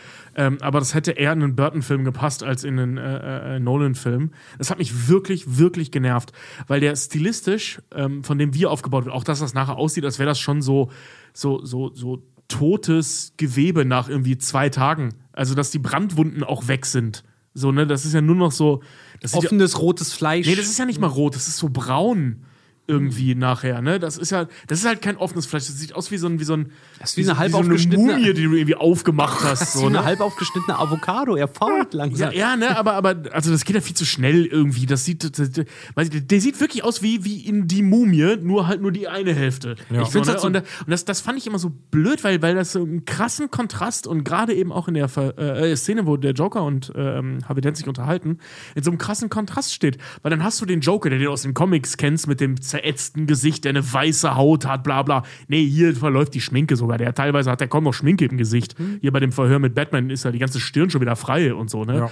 Ähm, so der hyperrealistisch, also in Anführungszeichen äh, realistisch dargestellt, irgendwie mit so verlaufener Schminke und äh, man sieht sein Gesicht darunter und dann hast du daneben diesen offensichtlichen Comic-Bösewichten. Äh, offensichtlich. Bösewicht. Den offensichtlichen Comic-Bösewicht. Also das fand ich ein bisschen blöd. Also da, da hätten sie sich vielleicht dann Ja. doch eher eine Verätzung oder eine nicht ganz so krasse Verbrennung nehmen sollen, fand's halt um auch so- stilistisch Ich reinzupassen. fand es halt auch so krass, weil ich weiß nicht, also Fred war schon mal im Krankenhaus, du warst schon mal im Krankenhaus, ich war schon mal im Krankenhaus wegen irgendwas. Ey, als ich mir das Bein gebrochen habe, ne, dass äh, äh, die Hose an der Stelle, wo ich mir das Bein gebrochen habe, die, die haben die mir nicht fein säuberlich ausgezogen, die haben die aufgeschnitten. Ja, logisch. An der Seite, Ja. die ist mir vom Körper gerissen worden, mehr oder weniger. Dass der aber einen voll funktionsfähigen, verbrannten Anzug noch irgendwo rumliegen hat. Hailey, Ja, Hailey Dowd, stimmt, Dr. stimmt, weil er im Krankenhaus stimmt, in Krankenhausklamotten liegt. So. Stimmt, stimmt, stimmt. Auf den Anzug wurde Rücksicht genommen. Das ist ja Harvey Dent. Den haben sie feinsäuberlich irgendwo weggelegt, sodass er ihn auch findet. Zusammengelegt, genau. Und er hatte auch offensichtlich noch die Zeit, sich den anzuziehen. Und zwar fein säuberlich mit schön ge äh, gebundener Krawatte. Ja, Hauptsache, sie ist an der richtigen Stelle verbrannt. Genau zur Hälfte. Das hat das Krankenhauspersonal hat da explizit drauf geachtet. Ist doch natürlich nicht irgendwie verbrannt gegangen bei, bei dem ganzen Explosion. nein, das, ist nur, das blättert und nur so ein bisschen auf. so. Ja, stimmt. Was war, auch immer der für einen Stoff getragen hat. war ein guter Anzug offensichtlich. Ja, wahrscheinlich aus Blätterteig. Nee, aber offensichtlich. ähm, genau. Der ja, oder? Spielball, Der, der blättert so komisch, das sieht total albern Der- aus. Also, da finde ich die Verätzung bei Tommy Lee Jones irgendwie cooler. Wisst das ihr- sieht natürlich total albern aus. Wisst ihr, ich der- hätte mit viel gerechnet.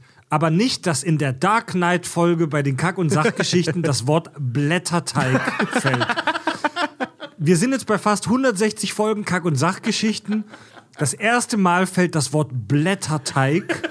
Und ich liebe Blätterteig. Besonders mit Würstchen drin. Bei The Dark Knight. ich habe mal eine, im Studium eine das, Filmanalyse. ist, das ist wie mein Kampf bei äh, Schweinchen Babe, ne? Ich habe mal im Studium eine Filmanalyse geschrieben, ähm, zu, auch zum The Thema Storytelling äh, zu Judgment Day, wo ich auch genau selben Wortlaut verwendet habe. Wenn Sarah Connor mit den Händen an den Gittern hängend ihrem eigenen äh, äh, Credo noch an, anhängend quasi wirklich, also wirklich daran festhalten, von einer Atombombe zerfetzt wird wie Blätterteig. Oh, poetisch. Ja, ja, dafür habe ich Punktabzug bekommen. Du Polemiker. Hum humorloser Dozent. Ja, mein, mein Dozent war eher du Proletiker. äh, aber weißt du, du Prolls essen halt Blätterteig. Naja, egal. Ich bin ein Junge aus einfachem Hause. Ich versuche mich nur gewählt auszudrücken, so gut ich es kann. Mit Blätterteig. Mit Blätterteig. Würstchen in Schlafrock. Oh, Genau. was würde ich Mit fein säuberlich aufgeschichteten Fettteig. Ähm, nee, aber worauf ich, worauf ich eigentlich zu sprechen kommen wollte, nämlich, warum ist Harvey Dent der Spielball äh, von, von Joker und Batman und allen anderen eigentlich? Weil Joker sagt's auch direkt. Er spricht von dem Kampf um die Seele Gothams. So glaubst du denn wirklich, dass ich den Kampf um die Seele Gothams in einem Faustkampf mit dir aufgeben würde? Oh, Schwachsinn halt, ne? Harvey Dent ist die Verkörperung dessen. Ein gewählter Vertreter, der sehr in der Öffentlichkeit steht, der Rede und Antwort allen steht. Ne? Also Der der, sagt, der, nehmen Sie eine amerikanische. Nehmen Sie eine amerikanische, genau, äh, der, der äh, die Leute noch belehrt mit, hey, die Nacht ist am dunkelsten, kurz bevor die Sonne aufgeht, ne? kurz vor der Dämmerung und so, ne? Der wirklich den Leuten Hoffnung und, und Zuversicht halt irgendwie gibt, dann im Prinzip zur Hälfte hin und her gerissen wird zwischen Recht und Ordnung. Erst war er rechtschaffend, dann war er so krass äh, dem Verbrechen verschworen oder seiner Agenda verschworen, dass im Prinzip alles über den Haufen geworfen wurde innerhalb von Sekunden und sich das ja auch schon angekündigt hat, ne? Bei dieser Verhörszene mit das erste Mal, wo man seine Münze auch kennenlernt, so, hey, hätte das einer gesehen, dann wäre alles zunichte gemacht, was sie, was sie vorher getan haben. Und das in, in Perso Personifikation ist großartig, weil Two-Face ist in der Situation das Gesicht Gothams halt wirklich auch. Genau, aber mit einer krassen Schattenseite. Also diese Mhm. Nummer, dass er vorher schon Two-Face genannt wurde. Wie gesagt, wir wissen nicht, warum er so Ja, genannt es wird, wurde. also er ist halt auch seine dunkle Seite, seine verbrannte Seite ist so dieser Kampf um die Seele Gothams, die dreckige Seite Genau, dessen. Es wird genau. mit dreckigen Mitteln ge- eigentlich für was Gutes. So, wir, wir kämpfen für Frieden. Wenn das nicht paradox ist schon. Ja, ja, genau. Oh, das ist gut. Wir kämpfen für Frieden. Ähm, es gibt diesen lateinischen Begriff Pacere oder Pacere, wie auch immer man das aussprechen will. Das heißt befrieden. Das haben die Römer eben auch für Krieg benutzt. Sondern wir befrieden diese Region. Ja. So, ne, Geil. äh, die Logik. Ja, ja. Und, Geil, ich äh, super. Ja, und das, das ist so ein bisschen äh, äh, so das, äh, was, was wir da sehen. Ne? Also diese Nummer, dass, dass äh, Batman da diesen irren sag ich jetzt mal, salopp äh, foltert und dann die Münze wirft, äh, Quatsch, Harvey Dent das macht und dann die Münze wirft und Batman diese Münze auffängt und sagt, sie überlassen, äh, wenn das jemand gesehen hätte. Das ist auch wie früher schon passiert, nämlich bei der allerersten Szene mit Harvey Dent, als er im Dings, äh, äh, im, im Gerichtssaal mit, mit Rachel kämpft, wer jetzt das Verhör macht, beziehungsweise dieses Kreuzverhör macht und er diese Münze wirft. Hätte das jemand mitgekriegt, wäre seine Karriere auch schon am Ende gewesen. Ja, er wäre dafür nicht im Knast gelandet wie für diese Folterszene oder vermeintliche Folterszene, aber äh, das hätte definitiv krasse Folgen gehabt, wenn das jemand rausgekriegt hätte, dass er so einen Scheiß vermeintlich dem Zufall überlässt und dann nicht nur den, äh, äh, nicht den Zufall überlässt, sondern auch noch betrügt. klar. Also den Zufall so auch noch vorspielt. Er ist hochmütig. er, ist so, er macht nicht das, hoch. er macht das im, im Also, ja. Gerichtssaal, während die Presse da ist, vor allen Leuten. Genau. Wirft er da eine ne, ne, ne, ne Münze. Das hätte ihm sonst wie ausgelegt werden können. Er ist absolut hochmütig. Stell dir vor, bei irgendeinem echten großen Prozess sieht man das. Es ist komplett unseriös. Tot, total. Vor allem, wenn man dann mitkriegt, worum es da ging. Ne, das ist nicht, also ich meine, das wäre eh schon furchtbar, wenn du das mal, also so politisch jetzt gesehen, äh, äh, ein Riesending, wenn jemand da eine Münze wirft und du weißt nicht, wieso er das getan hat. Und wenn dann noch jemand raus, rauskriegt, warum er das getan hat und dann noch jemand rauskriegt, dass die Münze gefaked ist, sorry, der ist seinen Job los. Ne, und das auch zu Recht.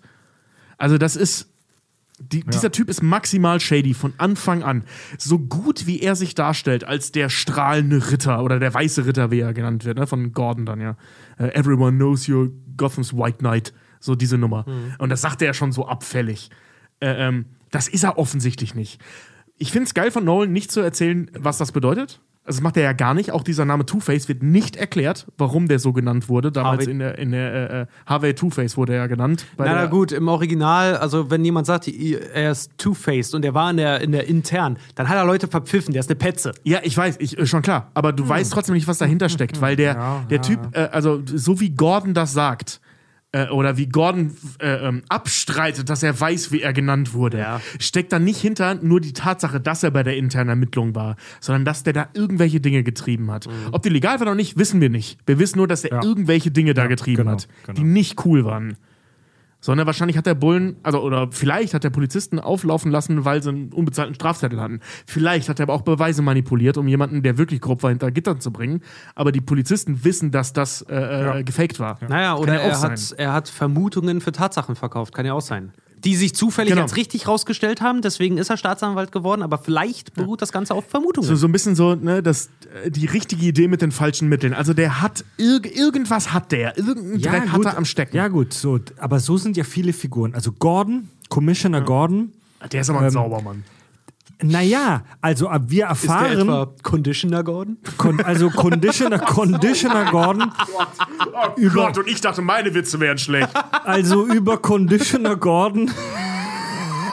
Übrigens, ich habe hab das, hab das auch geklaut, weil ich das mal in einem Fla- äh, Forum gesehen habe, wo einer meinte so, ey, sag mal, bin ich eigentlich unreif, äh, wenn ich mir ein Batman-Shampoo kaufe und hat halt ein Foto davon gepostet und einer kommentierte drunter, ein Top-Kommentar mit den meisten Likes, hast du auch einen Conditioner Gordon dazu?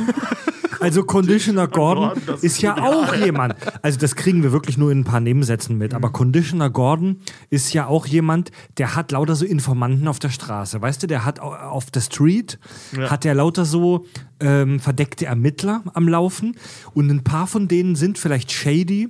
Er kommt ja auch in den Verdacht, dass vielleicht einer aus seiner Einheit ein Maulwurf ist. Das weiß er ja sogar, das sagt er ja sogar. Ja. Ne? Ich nehme das, was ich habe. Also Conditioner Gordon ist auch jemand, der shady Leute auf der Straße hat, aber mit einem hehren Ziel. Ähm, der hat so lauter so verdeckte Ermittler, die absichtlich Drogen gekauft haben, um dieses radioaktiv verseuchte Geld in den Tr Tresor der Mafia zu kriegen. Das ist aber eine, äh, ziemlich gängige Art. Aber äh, diese Nummer, dass er halt Harvey Dent gegenüber zugibt, dass er weiß, dass er shady Leute da, und zwar. Ich will also, damit nur sagen, dass Conditioner Gordon jetzt auch nicht der strahlende weiße Saubermann ist. Das sind sie alle Ah, nicht. ah, Bat das- Batman, ja, Batman genau. ja auch nicht. Aber lass uns kurz über Conditioner Gordon sprechen, das finde ich spannend.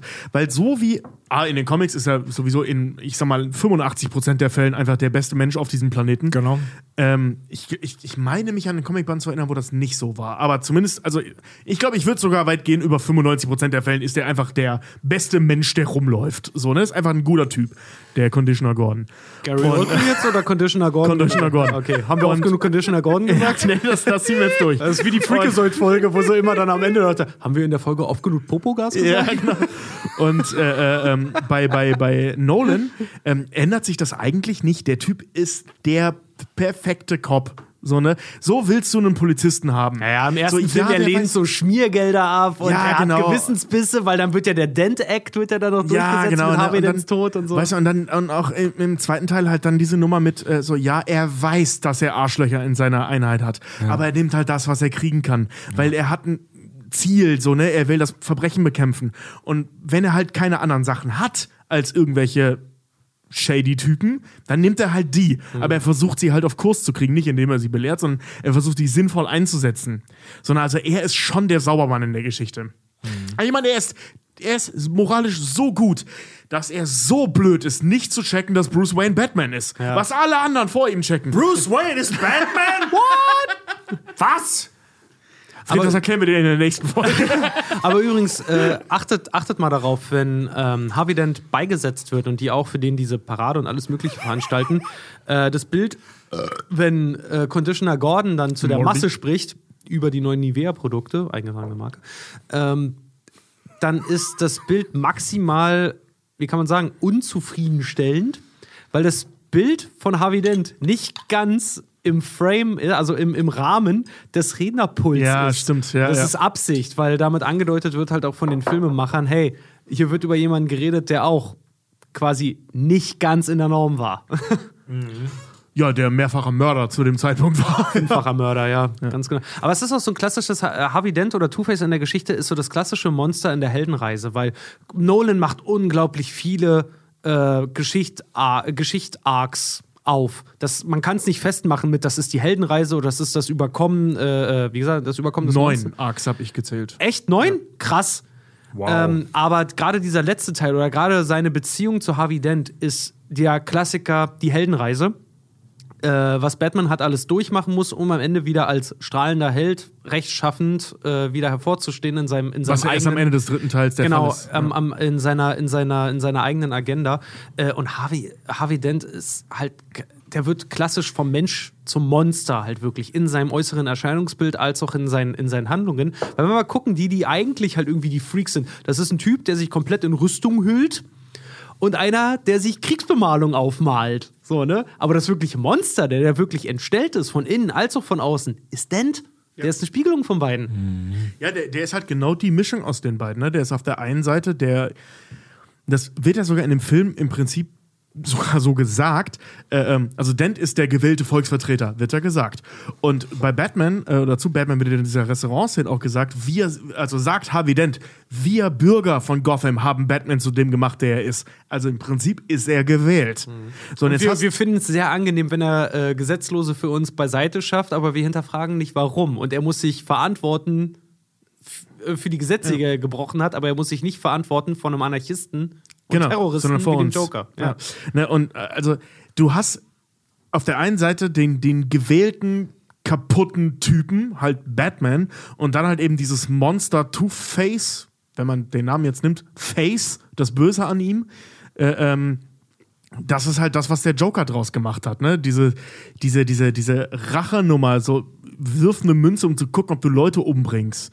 Allein diese Nummer in dem Wagen, wo er da sitzt, so äh, hier, ne, hier zu, zu. Sie haben äh, Glück, ihr Fahrer nicht. ja, ja, genau, genau, genau. Zu dem sehr traurigen Bruder von Julia Roberts, der es wirklich nie aus ihrem Schatten geschafft hat, weil kein Mensch weiß, dass das der Bruder von Julia Der Roberts war ist. super gut in dem Straight-to-DVD Dead or Alive-Film, ich bitte dich. Ja, der war auch super gut als dieser eine von vielen Bösewichten in The Expendables 1. Du meinst hier, äh, what's his face? Ja, das, ähm, Das, der tut mir echt leid, der Typ. Der spielt in so viel. Ich glaube, der viele Spiele mehr Filme als Julia Roberts. also Two-Face ist ja das, das mega, mega symbolische Ebene, so die wir hier schon haben, mit dieser Münze, mit diesen zwei Gesichtern und so und ähm, Das braucht eigentlich fast eine extra Folge. Wir können gerne mal eigentlich komplett mal Two-Face mal analysieren. In Aber irgendeiner damit Folge kommen mal. die Batman-Bösewichte. Ähm, um tatsächlich langsam schon zum Ende dieses ersten Teils zu kommen, äh, Christopher Nolan hat, so wie wir auch aus Interviews mit ihm wissen, sich mega viel Gedanken gemacht ähm, über so klassischen Symbolismus, über darüber so Symbole und Metaphern einzubauen in seine Trilogie, in seine Filmreihe. Nennt sich das Symbolismus? Heißt das nicht Symbolik? Symbolik, ja. Ich glaube, du hast recht, Tobi, Symbolik. Ähm, da hat sich Christopher Nolan mega viel Gedanken darüber gemacht. Und das geht im Prinzip im ersten Film der Trilogie bei Batman Begins, ich will nur ganz kurz drauf eingehen, schon los, wo Bruce Wayne und Rachel als Kinder in so einem Garten Edenartigen Anwesen unterwegs sind. So die Unschuld. Ähm, wirklich so das, das biblische Paradies und dann die Furcht kennenlernen, Bruce in Form dieser kleinen Fledermaus äh, und dann buchstäblich abstürzt, wo er in diesen Brunnen abstürzt und sich dort seine Angst vor Fledermäusen, die ihn später dann ja begleiten wird als Batman, ähm, ereilt. Und der Sturz an sich ist etwas, das in der Trilogie immer wieder eine Rolle spielt. Auch hier in The Dark Knight. Ja, es gibt zum Beispiel den, äh, den, den, den Sturz von Batman und Rachel, wie sie aus dem Penthouse runterfallen und er sie noch im letzten Moment rettet. Du hast vollkommen recht. Es, ja. gibt, es gibt den Sturz, wo er den Joker runterfallen lässt und ihn im letzten Moment noch mit dem Enterhaken fängt und ihn nicht umbringt. Und am Schluss den Sturz, wo er, wo Harvey Dent stirbt. Es gibt sogar, und das, wächst, da- das ist jetzt nur eine, nur, eine, nur eine Anmerkung von mir, es gibt sogar in der Szene, wo er den chinesischen Industriellen entführt, den Sturz rückwärts von unten nach oben in das Flugzeug, Ja. wo Batman sich praktisch rehabilitiert, wo er einen geilen Move macht und wenigstens einmal in diesem Film gezeigt wird, Batman hat's doch noch drauf. Das ist wirklich das einzige Mal, wo er gewinnt, ne? Außer, außer gegen Sk äh, Genau, äh, da Scarecrow macht, da, macht, da macht er mit diesem Skyhook-Ding einen invertierten Sturz. Am Ende von der Scarecrow- äh, äh, Scarecrow-Szene stürzt er übrigens auch auf diesen Wagen, beziehungsweise springt Genau. da runter. Also der, der Sturz bei Batman, der halt häufig von oben nach unten attackiert, fast wie eine Spinne oder eine Fledermaus, haha, ähm, liegt das natürlich nahe. Aber der Sturz an sich, in der ganzen Batman-Historie, der Sturz an sich ist ein krasses Symbol. In Teil 3, diese Nummer, wo er die ganze Zeit versucht, dieses, äh, äh, dieses Rohr da hochzuklettern, diese, diesen, diesen, dieses Sinkhole da hochzuklettern und immer Ja. wieder runterfällt. Genau. Oder in, im dritten Film, The Dark Knight ja Rises, wo er, wo er, er, er fällt da nicht runter, er wird da runtergebracht, aber er stürzt praktisch in dieses Gefängnisloch. Ja, aber das meine ich ja. Immer wenn er da hochklettert, fällt er ja wieder runter. genau, Ja, um da rauszukommen. Genau. Der Sturz, so dieses abrupte, plötzliche, unkontrollierte Abfallen. Ähm, auch noch ein riesen, riesen Symbol in der Batman-Reihe und besonders bei Nolan ist die Stadt. Ähm, die Stadt beziehungsweise das direkte Umfeld des Protagonisten als Metapher für das Innenleben oder den inneren Konflikt des Protagonisten. Also wir haben zum Beispiel bei so Megacities wie bei Blade Runner oder Fritz Langs Metropolis haben wir die Stadt als Metapher für die Einsamkeit, äh, für die Entmenschlichung.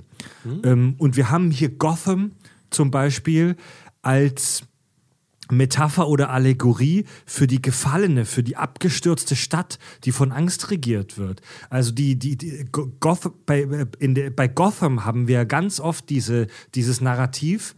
Früher war das mal eine ganz krasse, große, geachtete Großstadt.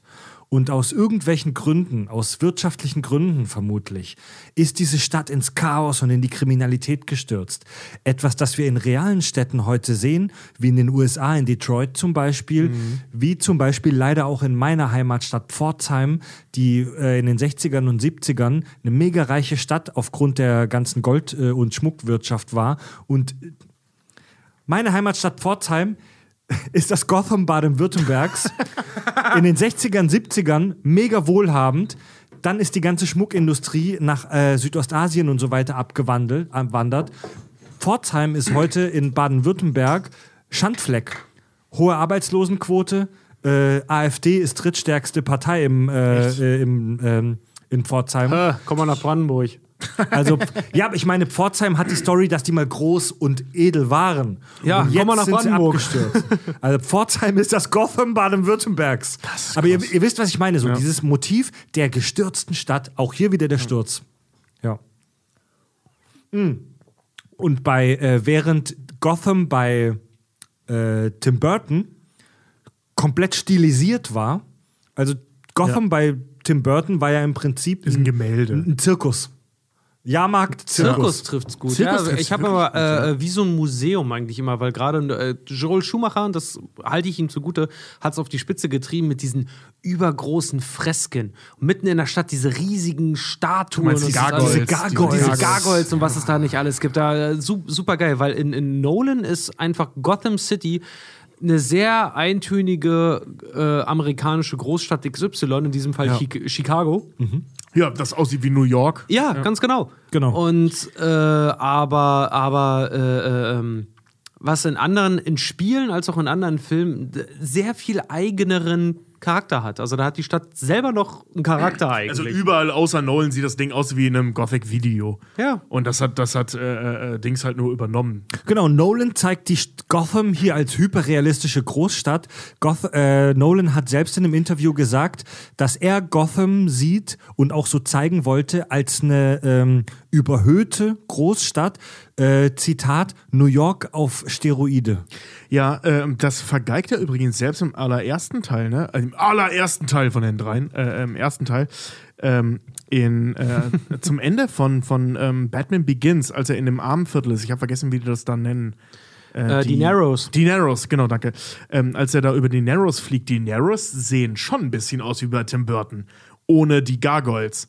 Aber die sind. Die sehen aus wie meine Lehmhüttensiedlungen bei Pharao. ja, Alter. genau, genau. So die, sind- also, Ja, ja, ähm, ja. also ich sage jetzt nicht, dass es solche Viertel nicht gibt, ne? das, das will ich Ja, nicht ja. sagen, weil Ja, leider gibt es solche Viertel. Aber das sieht eher aus wie die Favelas in Südamerika, als wie die äh, äh, äh, Bronx zum Beispiel in New York. Also das gut, ist so, aber auch weil das so ist lehmhüttenartig alles aber aussieht. es- Das sind so Trotzdem Wellblechhütten halt. Genau, einfach ja, genau, genau. Ja, aber trotzdem realistisch ist halt eine Überhöhung. Genau, es ist eine Übertreibung Ja. eines armen Viertels in einer solchen amerikanischen Stadt. Wie gesagt, es gibt ja leider solche Gegenden, ähm, aber nicht an so einer Stadt in Amerika. Ja. Weil das LA Ding hat sieht. ganze Straßenzüge, die nur von Obdachlosen, äh, obdachlosen Zeltcamps Ja. übersiedelt sind mittlerweile. Ja. Aber das ist halt das Land der, der Freiheit, ne? America, fuck yeah. Healthcare is not a way now. Wayne Manor, um noch ein Symbol äh, hier äh, rauszustellen. Wayne Manor, also die, das Haus, das Anwesen äh, der, äh, der Wayne-Familie, ähm, selbst ähm, ist so ein Symbol für einen Überrest der alten Ordnung in Gotham. Und im ersten Film, in Batman Begins, wird Wayne Manor als schlafendes, fast schon scheintotes Anwesen gezeigt, als verstaubter Überrest und am Ende des Films sogar abgefackelt und zerstört. Und im zweiten Film vegetiert Batman ja dann in diesem äh, Raum mit viel zu niedrigen Decken Ja, und und in diesem blöden Loft, wie er da vegetiert, die arme Sau. Der Arme. ja, aber Wayne Manor, so die alte Ja. Ordnung, ist kaputt. Ja. Die ist kaputt. Und was Das sagt ist das dann Dingen der symbolisch zum Wayne, dritten Wayne Manor Teil? liegt vor allen Dingen nicht mehr in dem juristischen Bereich von Gotham.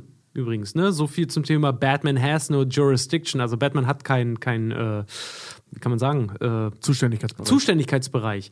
Weil äh, Wayne Manor liegt offiziell in den Palisades und die sind außerhalb Gothams. Ach so. Ähm, aber was sagt denn das symbolisch dann zu dem dritten Teil? Dass er sich zurückgezogen hat als Dass es alter nur um ihn geht. Na, fieser also im- Rentner und das Haus besteht wieder und er krüppelt um- da durchs dass es Haus. nur um ihn Nicht geht. böse gemeint. Nee, sondern- dass es, also nur, dass es nur um ihn geht. Das, der dritte Teil ist äh, die, wie kann man sagen? Ähm, Moment, warte, warte. Die warte, warte, ich Botschaft- spüre das. The Dark Knight Rises. Ja, es ist, es ist die Botschaft dessen, dass äh, hier das Ego halt nur bedient wird. Also The Dark Knight Rises ist für mich persönlich die Geschichte vom Ego. Also im, in Mhm. The Dark Knight Rises im dritten Teil haben wir ja diesen Sturz nochmal ganz, ganz konkret, nämlich dass er als Person sogar gestürzt ist, wo Bruce Wayne als ekelhafter alter Penner, der in äh, Gläser pisst, gezeigt wird. Er ist doch nicht Howard Hughes, der sich in sein Privatkino Ja, einsperrt. das, wird, doch- das wird doch ungefähr so gesagt. als ekelhafter, es gibt doch diese, es gibt doch als diese, ekelhafter ja, Penner, wo pisst, der, der wo pisst denn der sonst? Wir wissen nichts darüber. Du weißt nicht, wie viele Badezimmer dieses Haus hat. Ey, ey, es werden diese Gerüchte gestreut und wir wissen, es wird nie debunked, ob die nicht wahr sind. Oh Gott, ey. Aber ich sag dir, wenn dieser Podcast erfolgreich werden sollte und ich mir davon mal ein Haus kaufen kann, dann kommt in jedes Zimmer ein Stehklo. Ja gut, weißt du, The Dark Knight Rises ist ja nochmal eine andere Geschichte, weil das im Prinzip die relativ lustlose Beendigung der Trilogie war. Ein Film, der halt leider in vielerlei Hinsicht den Erwartungen leider sehr zurücklag und Er Lustlos trifft's richtig. Also der hat eine IMDb-Wertung, ich glaube, von 8,4, die er absolut nicht verdient hat. finde Der. Film war unterwältigend. Ja. Der war halt einfach nichts Besonderes und war- besonders nach The Dark Knight eine große Enttäuschung. Es war, ein, es war ein toller Tom Hardy, aber es war ehrlich gesagt irgendwie ein beschissener Batman-Film. Das war so Abarbeiten von, von, von, von so Planpunkten. Nee, nee, der hat vor allem so, also das, das Schlimmste, also ja, Entschuldige, das Nee war falsch, ja. Danke. Äh, äh, der hat, der hat, äh, äh, der hat so, The Dark Knight hat wirklich kaum bis keine Plotholes. Und wenn der Plotholes Ja. hat, sind die echt vernachlässigbar. Details, Wie zum ja. Beispiel diese China-Geschichte. So, das ist irgendwie auch ein Plothole, weil das so übertrieben ist. Ähm, also, weil es so Nee, unnötig ist. Tobi, sorry, das ist kein Plothole, das ist ein von dir und auch von mir als etwas zu lang erachtete Sequenz. Das ist kein Plothole. Nee, ich, ich bezeichne das deswegen als Hole, weil das sich so, äh, oder sagen, Hole ist vielleicht der falsche Begriff, das fühlt sich an wie Füllmasse, diese Sequenz. ja, aber es ist kein Plothole. Nee, stimmt, das ist kein Plothole, sondern es fühlt sich so an, als hätte er versucht, damit ein Hole zu füllen. Plothole ist ein Logikfehler. genau, genau, Ein ja. Logikfehler in der Handlung. Ja, genau, genau, genau. Stimmt, hast recht. Habe ich falsch verwendet. Ja. Und in dem Fall aber bei, bei The Dark Knight Rises, da jagt halt ein Plothole das nächste. Allein diese Tatsache, ähm, und das ist, ich weiß, das Beispiel bringt immer jeder und ich bringe das jetzt auch, um das so symbolisch zusammengefasst auf einen Fehler. Der kommt aus diesem Knast raus, irgendwo mitten in der Wüste und hat nichts an außer Lumpen. Wie schafft er es in eine voll abgeriegelte Stadt von Gott weiß, wo der ist, dahin im vollen Anzug und hat dann komm, noch komm. Zeit, Ey. das Feuerding Alter, ich- ich toppe- diese diese ich- Sequenz ist einfach so mies in Sachen Plotholes, dass ich das äh, nicht übersehen kann. Also das Äh, geht nicht. Ich, ich toppe dich darin. Die Anfangssequenz mit Bane. Gut, wir wollen nicht über The Dark Knight Rises reden, aber die Ja, Anfangssequenz ja, mit Bane. So, wir werden der- aber nie wieder der über The Dark Knight Rises reden. Nee, Deswegen wir- können wir das kurz wir- machen. wir- werden finde wir, ich. werden wir, wir werden hundertprozentig mal über Bane reden, weil Bane ist auch ein ganz interessanter Charakter einfach. Aber ich glaube, über The Dark Knight Rises müssen wir nicht viel Ich würde reden. eher Aber über Joel Schumacher ich glaub, sprechen als über The Dark Knight Rises. Ich, ich top dich trotzdem. Alleine die Anfangsszene. Es ist ein Flugzeug heißt, ne? also Mhm. eine Flugzeugübernahme von Bane. Äh, wo das Flugzeug kopfüber äh, äh, gestülpt wird, wobei die Flügel abbrechen, wo dieser ganze Korpus dann halt irgendwie runterfällt, wo dann noch gesagt wird, einer muss zurückbleiben, weil äh, die Leute äh, brauchen den Verdacht, dass äh, jemand da gestorben ich Die glaub, Leute ist- brauchen eine Leiche. ja, brauchen eine Leiche, ja, das ist irgendwie gestorben, um dann zu identifi- identifizieren, dass die Leute, die halt wirklich, oder die Person, die da war, halt wirklich gestorben ist. Keine Ahnung, ich weiß Ist es nicht mehr genau. Ich muss den Ja, Film noch was mal sehen, immer. um mich wirklich drüber aufregen zu können. Aber dass keine Sau darauf kommt, so, ey, Alter, das Flugzeug ist abgestürzt, aber die Flügel liegen irgendwie 50 Kilometer weiter hinten. Ja, da muss stimmt, irgendwas stimmt. anderes passiert sein. Stimmt, Dass du hast vollkommen recht. Also sorry, es wird ein riesen Aufriss gemacht um Blackboxen und Co. Es wird wirklich detailliert anhand während Flugzeugabstürze irgendwie äh, äh, durchgespielt und nachgestellt. Und keine Sau kommt darauf, dass das vielleicht inszeniert sein könnte. Das saß ich schon im Kino und saß echt da, ey, jetzt hört's aber langsam auf, Leute. Ey, ich habe hab vor kurzem, äh, ähm, also es ist echt noch nicht lange her, äh, das war vor drei, vier Wochen oder so, ähm, war ich eine Woche krankgeschrieben, habe einen Dark Knight äh, äh, äh, ähm, Marathon gemacht. Ja, ich kann mich dran erinnern. Ich kam zur Arbeit Ja. und wir beide haben uns drüber unterhalten und wir beide mit der, Tobi und ich beide mit derselben Intention so, ey, hast du neulich Dark Knight Rises gesehen? Ja, ich auch. Und wie fandest du Ehrlich gesagt, echt schlecht. Boah, ich auch. Ja, war echt kacke. und vor allem den am, am Stück. Ich habe die alle drei am Stück gegeben. Ramona war arbeiten, ich hatte nichts zu tun, haben mir alle drei am Stück gegeben. Gott, sind die lang. Meine Fresse sind die lang. Ja, Mann. Und dieser Dark Knight Rises, der stinkt so unfassbar hart gegen die anderen beiden ab. Und das sind nicht nur die Plotholes. Ey, nix gegen Tom Hardy. Ich bin echt ein Tom Hardy-Fan. Aber in den allermeisten Szenen ist der auch scheiße. Also einfach alles an diesem Film ist scheiße.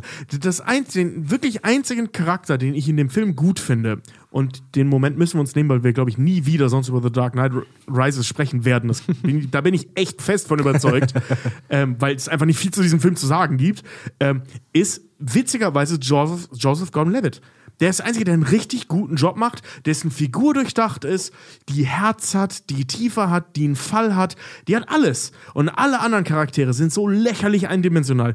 Und diese Nummer, dass am Ende dann auch noch Jim Gordon dann, dann erfährt, oder nee, checkt, dass er Bruce Wayne ist. Sorry, das ist so lächerlich, dass er das nicht schon viel früher gerallt hat. Dann hätte er es ganz weglassen sollen. Ganz ehrlich, das hätte er ganz weglassen sollen. Ey, lass, lass, den, lass den Jungen im Dunkeln, aber dass er das in dem Moment, äh, äh, äh, kleiner Junge mal einen Mantel braucht. Alter, einen Mantel einem traumatisierten Menschen umzuhängen, ist ein verfickter Job der Polizei. Das ist nichts Besonderes, das machen die immer. Das Ja. gehört dazu. Okay, ohne den Rant jetzt, aber wie gesagt, für mich ist äh, The Dark Knight Rises der wahre Fox, äh, Fox, ich, der wahre Held ist für mich Lucius Fox. Morgan Freeman ist für mich der echte Dark Knight. In allen drei Teilen. In allen drei Teilen. Ja, ohne Scheiß. Ohne Lucius Fox hätte es keinen Batman gegeben. Okay, gut. Ja, aber für- um nochmal also auf, für auf The Dark Knight nochmal zurückzukommen. Ihr habt jetzt ganz schön viel gehört für einen Film, den wir eigentlich, äh, wo wir gesagt haben, da gibt es noch einen zweiten Teil von, aber. Gibt's auch, da kommt noch viel Äh, mehr. ja, macht euch, macht euch drauf gefasst und für alle, die jetzt schon die Augen rollen und sagen so, äh, schon wieder der Joker. Hey, sorry, wir kommen an dem nicht vorbei. Nee, der ist Dreh- und keiner. Angelpunkt von Das dem ganzen keiner. Ding. Wir müssen, wir müssen das einfach erläutern, äh, weil sonst mach, Ich sind wir bin- uns selber gegenüber untreu und außerdem, hey komm, ihr, ihr wollt uns streiten hören. Ne? Richard, Richard, mach uns nicht klein. Ich bin sicher, die Hörer sitzen mit, äh, die knabbern schon an ihrem äh, Blätterteig und wollen mehr wissen. Äh, Gordon Freeman, sagt- Bullshit, Morgan, wir sind nicht bei Half-Life. Morgan Freeman, ja, Morgan Freeman hat für die äh, Half-Life-Trilogie, oh, Gordon Freeman! Morgan Freeman hat für die Dark Knight-Trilogie auch mindestens eine Sommersprosse extra gekriegt. Ja, Mann. Ähm, Der hat noch seine Originalszene, was ich sehr mag an ihm da. In der nächsten Kack- und Sachfolge, die schon nächste Woche kommt, sprechen wir darüber, warum der Joker so ein genialer Antagonist ist. Ja, In, in diesem Film. Wir, Wir reden nicht nochmal komplett über den Joker als Genau. allgemeine Figur. Ja. Wir Wir sprechen über den Joker endlich mal in diesem Film. wir sprechen noch mal über den Dark Knight in der nächsten Kack- und Sachfolge, die schon nächste Woche kommt. Wir sprechen über Spieltheorie, ähm, also über, über, über, über Pokertheorie, die sich versteckt in The Dark Knight.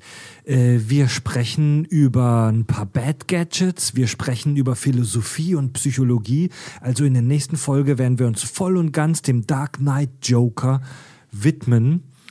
Und ähm, Den Emotionen des Films. den Emotionen. Also da werden wir komplett eintauchen. Ähm, das Ganze hat auf jeden Fall einen zweiten Teil noch verdient. Ja, um zum Schluss dieser Folge zu kommen, liebe Leute, wir trotzen Corona. Ich weiß, es ist gerade nicht der optimale Zeitpunkt, um das anzukündigen, aber am 24. September diesen Jahres kommen wir live nach Lüneburg in eine geile Biergarten-Locations, Schröders Garten. Kommt mal auf unsere Website kackundsach.de. Ähm, da könnt, äh, kriegt ihr einen Ticketlink dazu unter Live-Shows. Äh, die haben ein ganz gutes Konzept, nämlich kann man da nicht einzelne Tickets kaufen, sondern man muss in Anführungszeichen einen Tisch sich reservieren.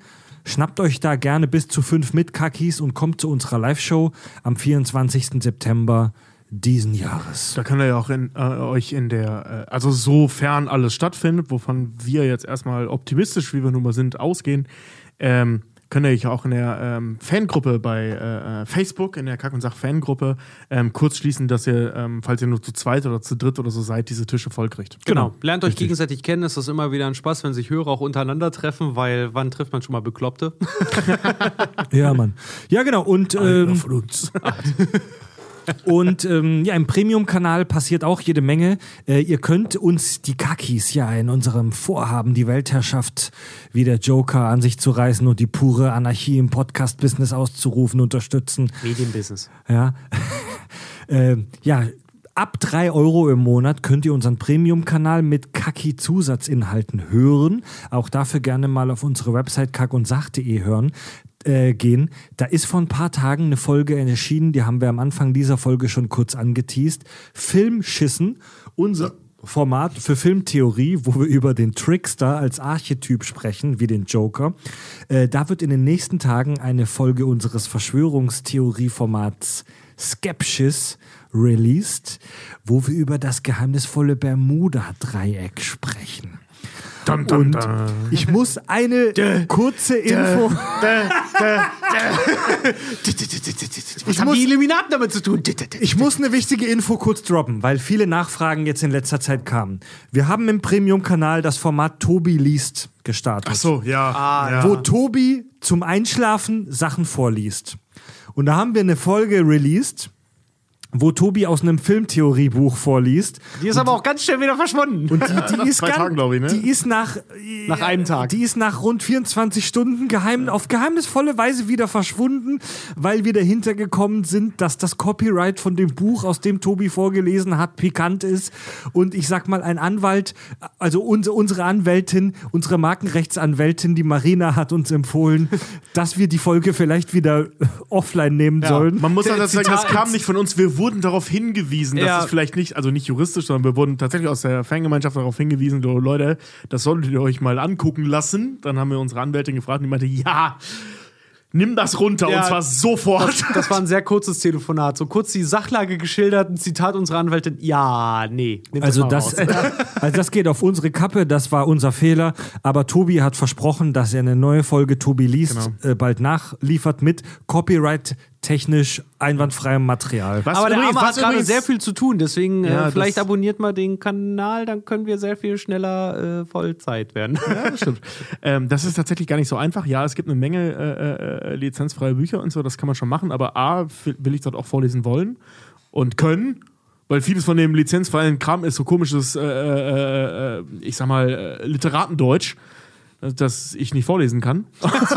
Und Tobi Und, und B, weil, weil äh, weiß ich nicht, weil, weil ähm, viel auch so an Übersetzungen hängt. Zum Beispiel, ich hatte erst überlegt, so geil, ey, dann liest du halt, scheiß drauf, dann lese ich halt äh, äh, endlich Frankenstein vor. Wenn ihr keine Folge haben wollt, dann lese ich euch den Scheiß halt vor.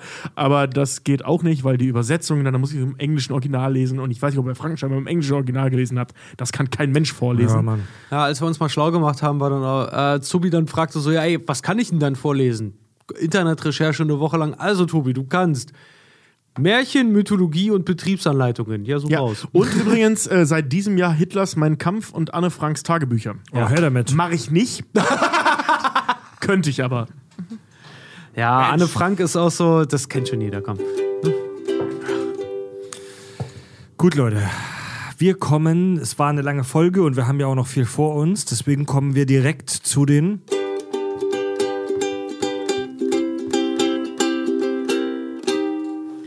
Podcast-Rezensionen. Ich wollte gerade sagen, falscher Nolan-Film. Ne? Bewertet diesen Podcast in der Podcast-App eurer Wahl. Übrigens, kleiner Hinweis: Spotify macht einen, Spotify hat ein kleines Update seines Algorithmus vorgenommen. Entschuldigung, du hast voll das witzige Geräusch gemacht. Das war gerade Übrigens, kurze. Das war, ein- das war ein zu schnelles Einatmen. Wir haben hier Ähm, im Studio haben wir auch äh, so einen kleinen Dufterfrischer, der immer mal so, so äh, äh, Zeug rauspustet. Ich nenne ihn immer liebevoll unseren Studioraucher, weil der immer so, so, so raussprüht wie, wie so ein Kettenraucher, der hustet. So. ja, Mann. Das genau das Geräusch hat Fried gerade auch gemacht. Übrigens, wo wir gerade bei den Rezensionen sind, äh, das ist jetzt wirklich Podcast Insight. Spotify hat jetzt gestern mir eine E-Mail geschickt, dass die an ihrem Charts-Algorithmus eine Veränderung vornehmen, dass Follower plötzlich zählen. Also auch wenn ihr unseren Podcast nicht über Spotify hört, sondern, Nein, über, sondern über eine ordentliche Podcast-App, gebt uns mal ein Follow bei Spotify. Denn das bringt uns da bei den äh, äh, Spotify-Charts voran. Ja. So, bei, wir lesen Podcast-Rezensionen vor. Bei Apple Podcasts schreibt FC St. Pauli Boy haha. Sachliche Kackgeschichten. An alle Klötenhälse da draußen. Der Begriff ist neu, der ist gut. Top-Podcast für Nerds und Filmserieninteressierte. Bin gerade bei Folge 117, Fight Club. Daher Hashtag Team Tobi. Unbedingt mehr Volllabern und Suff. Ja, die Folge war heftig an der Front. PS, eine ich uralte weiß das nicht mehr. PS, eine uralte Apple-ID zu reaktivieren, ist wahrlich eine Odyssee. ah ja, kenne ich. Ja, ich auch. Ja, PPS, bald gibt es einen weiteren Kinderdöner für euch. Oh je. nice. Dankeschön. Und dann haben wir noch eine äh, Rezension beim Podcast Addict bei der größten Android-App. Ein Stuhl im Orb schreibt. Das ist eine Warnung an alle Hörer. Jeder, der diesen Podcast hört, aber nicht bei Steady unterstützt, bekommt noch einen Monat Zeit, das zu ändern. Nach Ablauf dieser Frist, äh, nach Ablauf dieser Frist wird, muss jederzeit damit gerechnet werden, dass ein Team von dicken und verschwitzten Ninjas nachts zu euch nach Hause kommt und eure Nase durch die Achselhöhle und oder Kimme gezogen wird. Im Anschluss folgt wahlweise ein feuchter Flutschi oder Brennbauch. Bester Podcast, ich krieg nicht genug. Hashtag Team Freddy. Ja, Mann! Ja, Mann! Alter, die Strafe klingt so übel. Das ist mal wirklich ausdifferenziertes Leiden. Und an alle Hörer, denen Hashtag Team Freddy, Hashtag Team Tobi, ich reaktiviere bitte meine Community. Ey, an, Du, krieg- du kriegst heute keinen mehr. nee, heute, heute krieg ich keinen, nee. weil jetzt, weil jetzt auch gerade zweimal darauf Bezug genommen wurde mit dem Kinderdöner und äh, Steady. Ich muss kurz an alle Hörer, denen unser Premium-Kanal komplett am Arsch vorbeigeht, eine Entschuldigung geben. Tut mir leid, dass wir den Scheiß so wahnsinnig oft erwähnen die letzten Monate. Aber 2021 ist halt unser Schicksalsjahr. Dieses Jahr entscheidet es sich, ob wir Vollzeit-Podcaster werden oder die Scheiße im Hobby verharrt. Also unterstützt uns, geht auf kack und sach.de, holt euch den Premium-Kacki-Kanal. Da wird, äh, äh, bei dem wir ähm, konstant beim Upgraden sind, sage ich mal so. Ja. Und wenn ihr, ähm, ja, wenn ihr. Und nach wie vor, wir hatten auch schon Nachrichten, fühlt euch nicht verarscht. Es sind Dinge in die Wege geleitet seit dem 10.000 Dollar Goal. Das braucht nur alles seine Zeit. Ja, wir backen gerade geilen Scheiß für euch.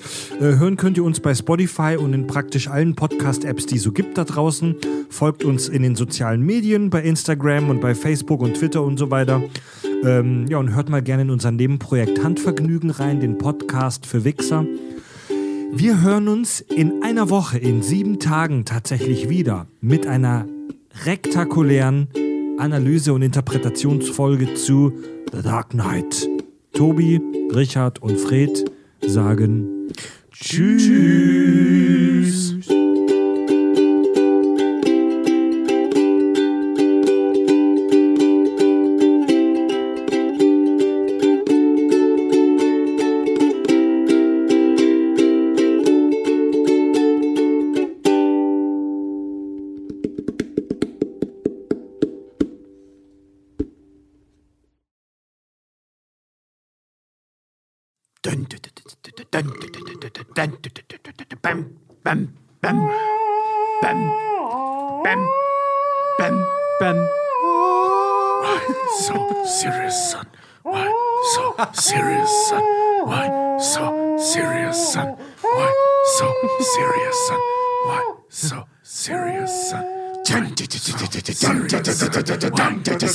Serious, son. So serious, son? So serious, son? So serious, son? Yo, serious, son. Just a freak.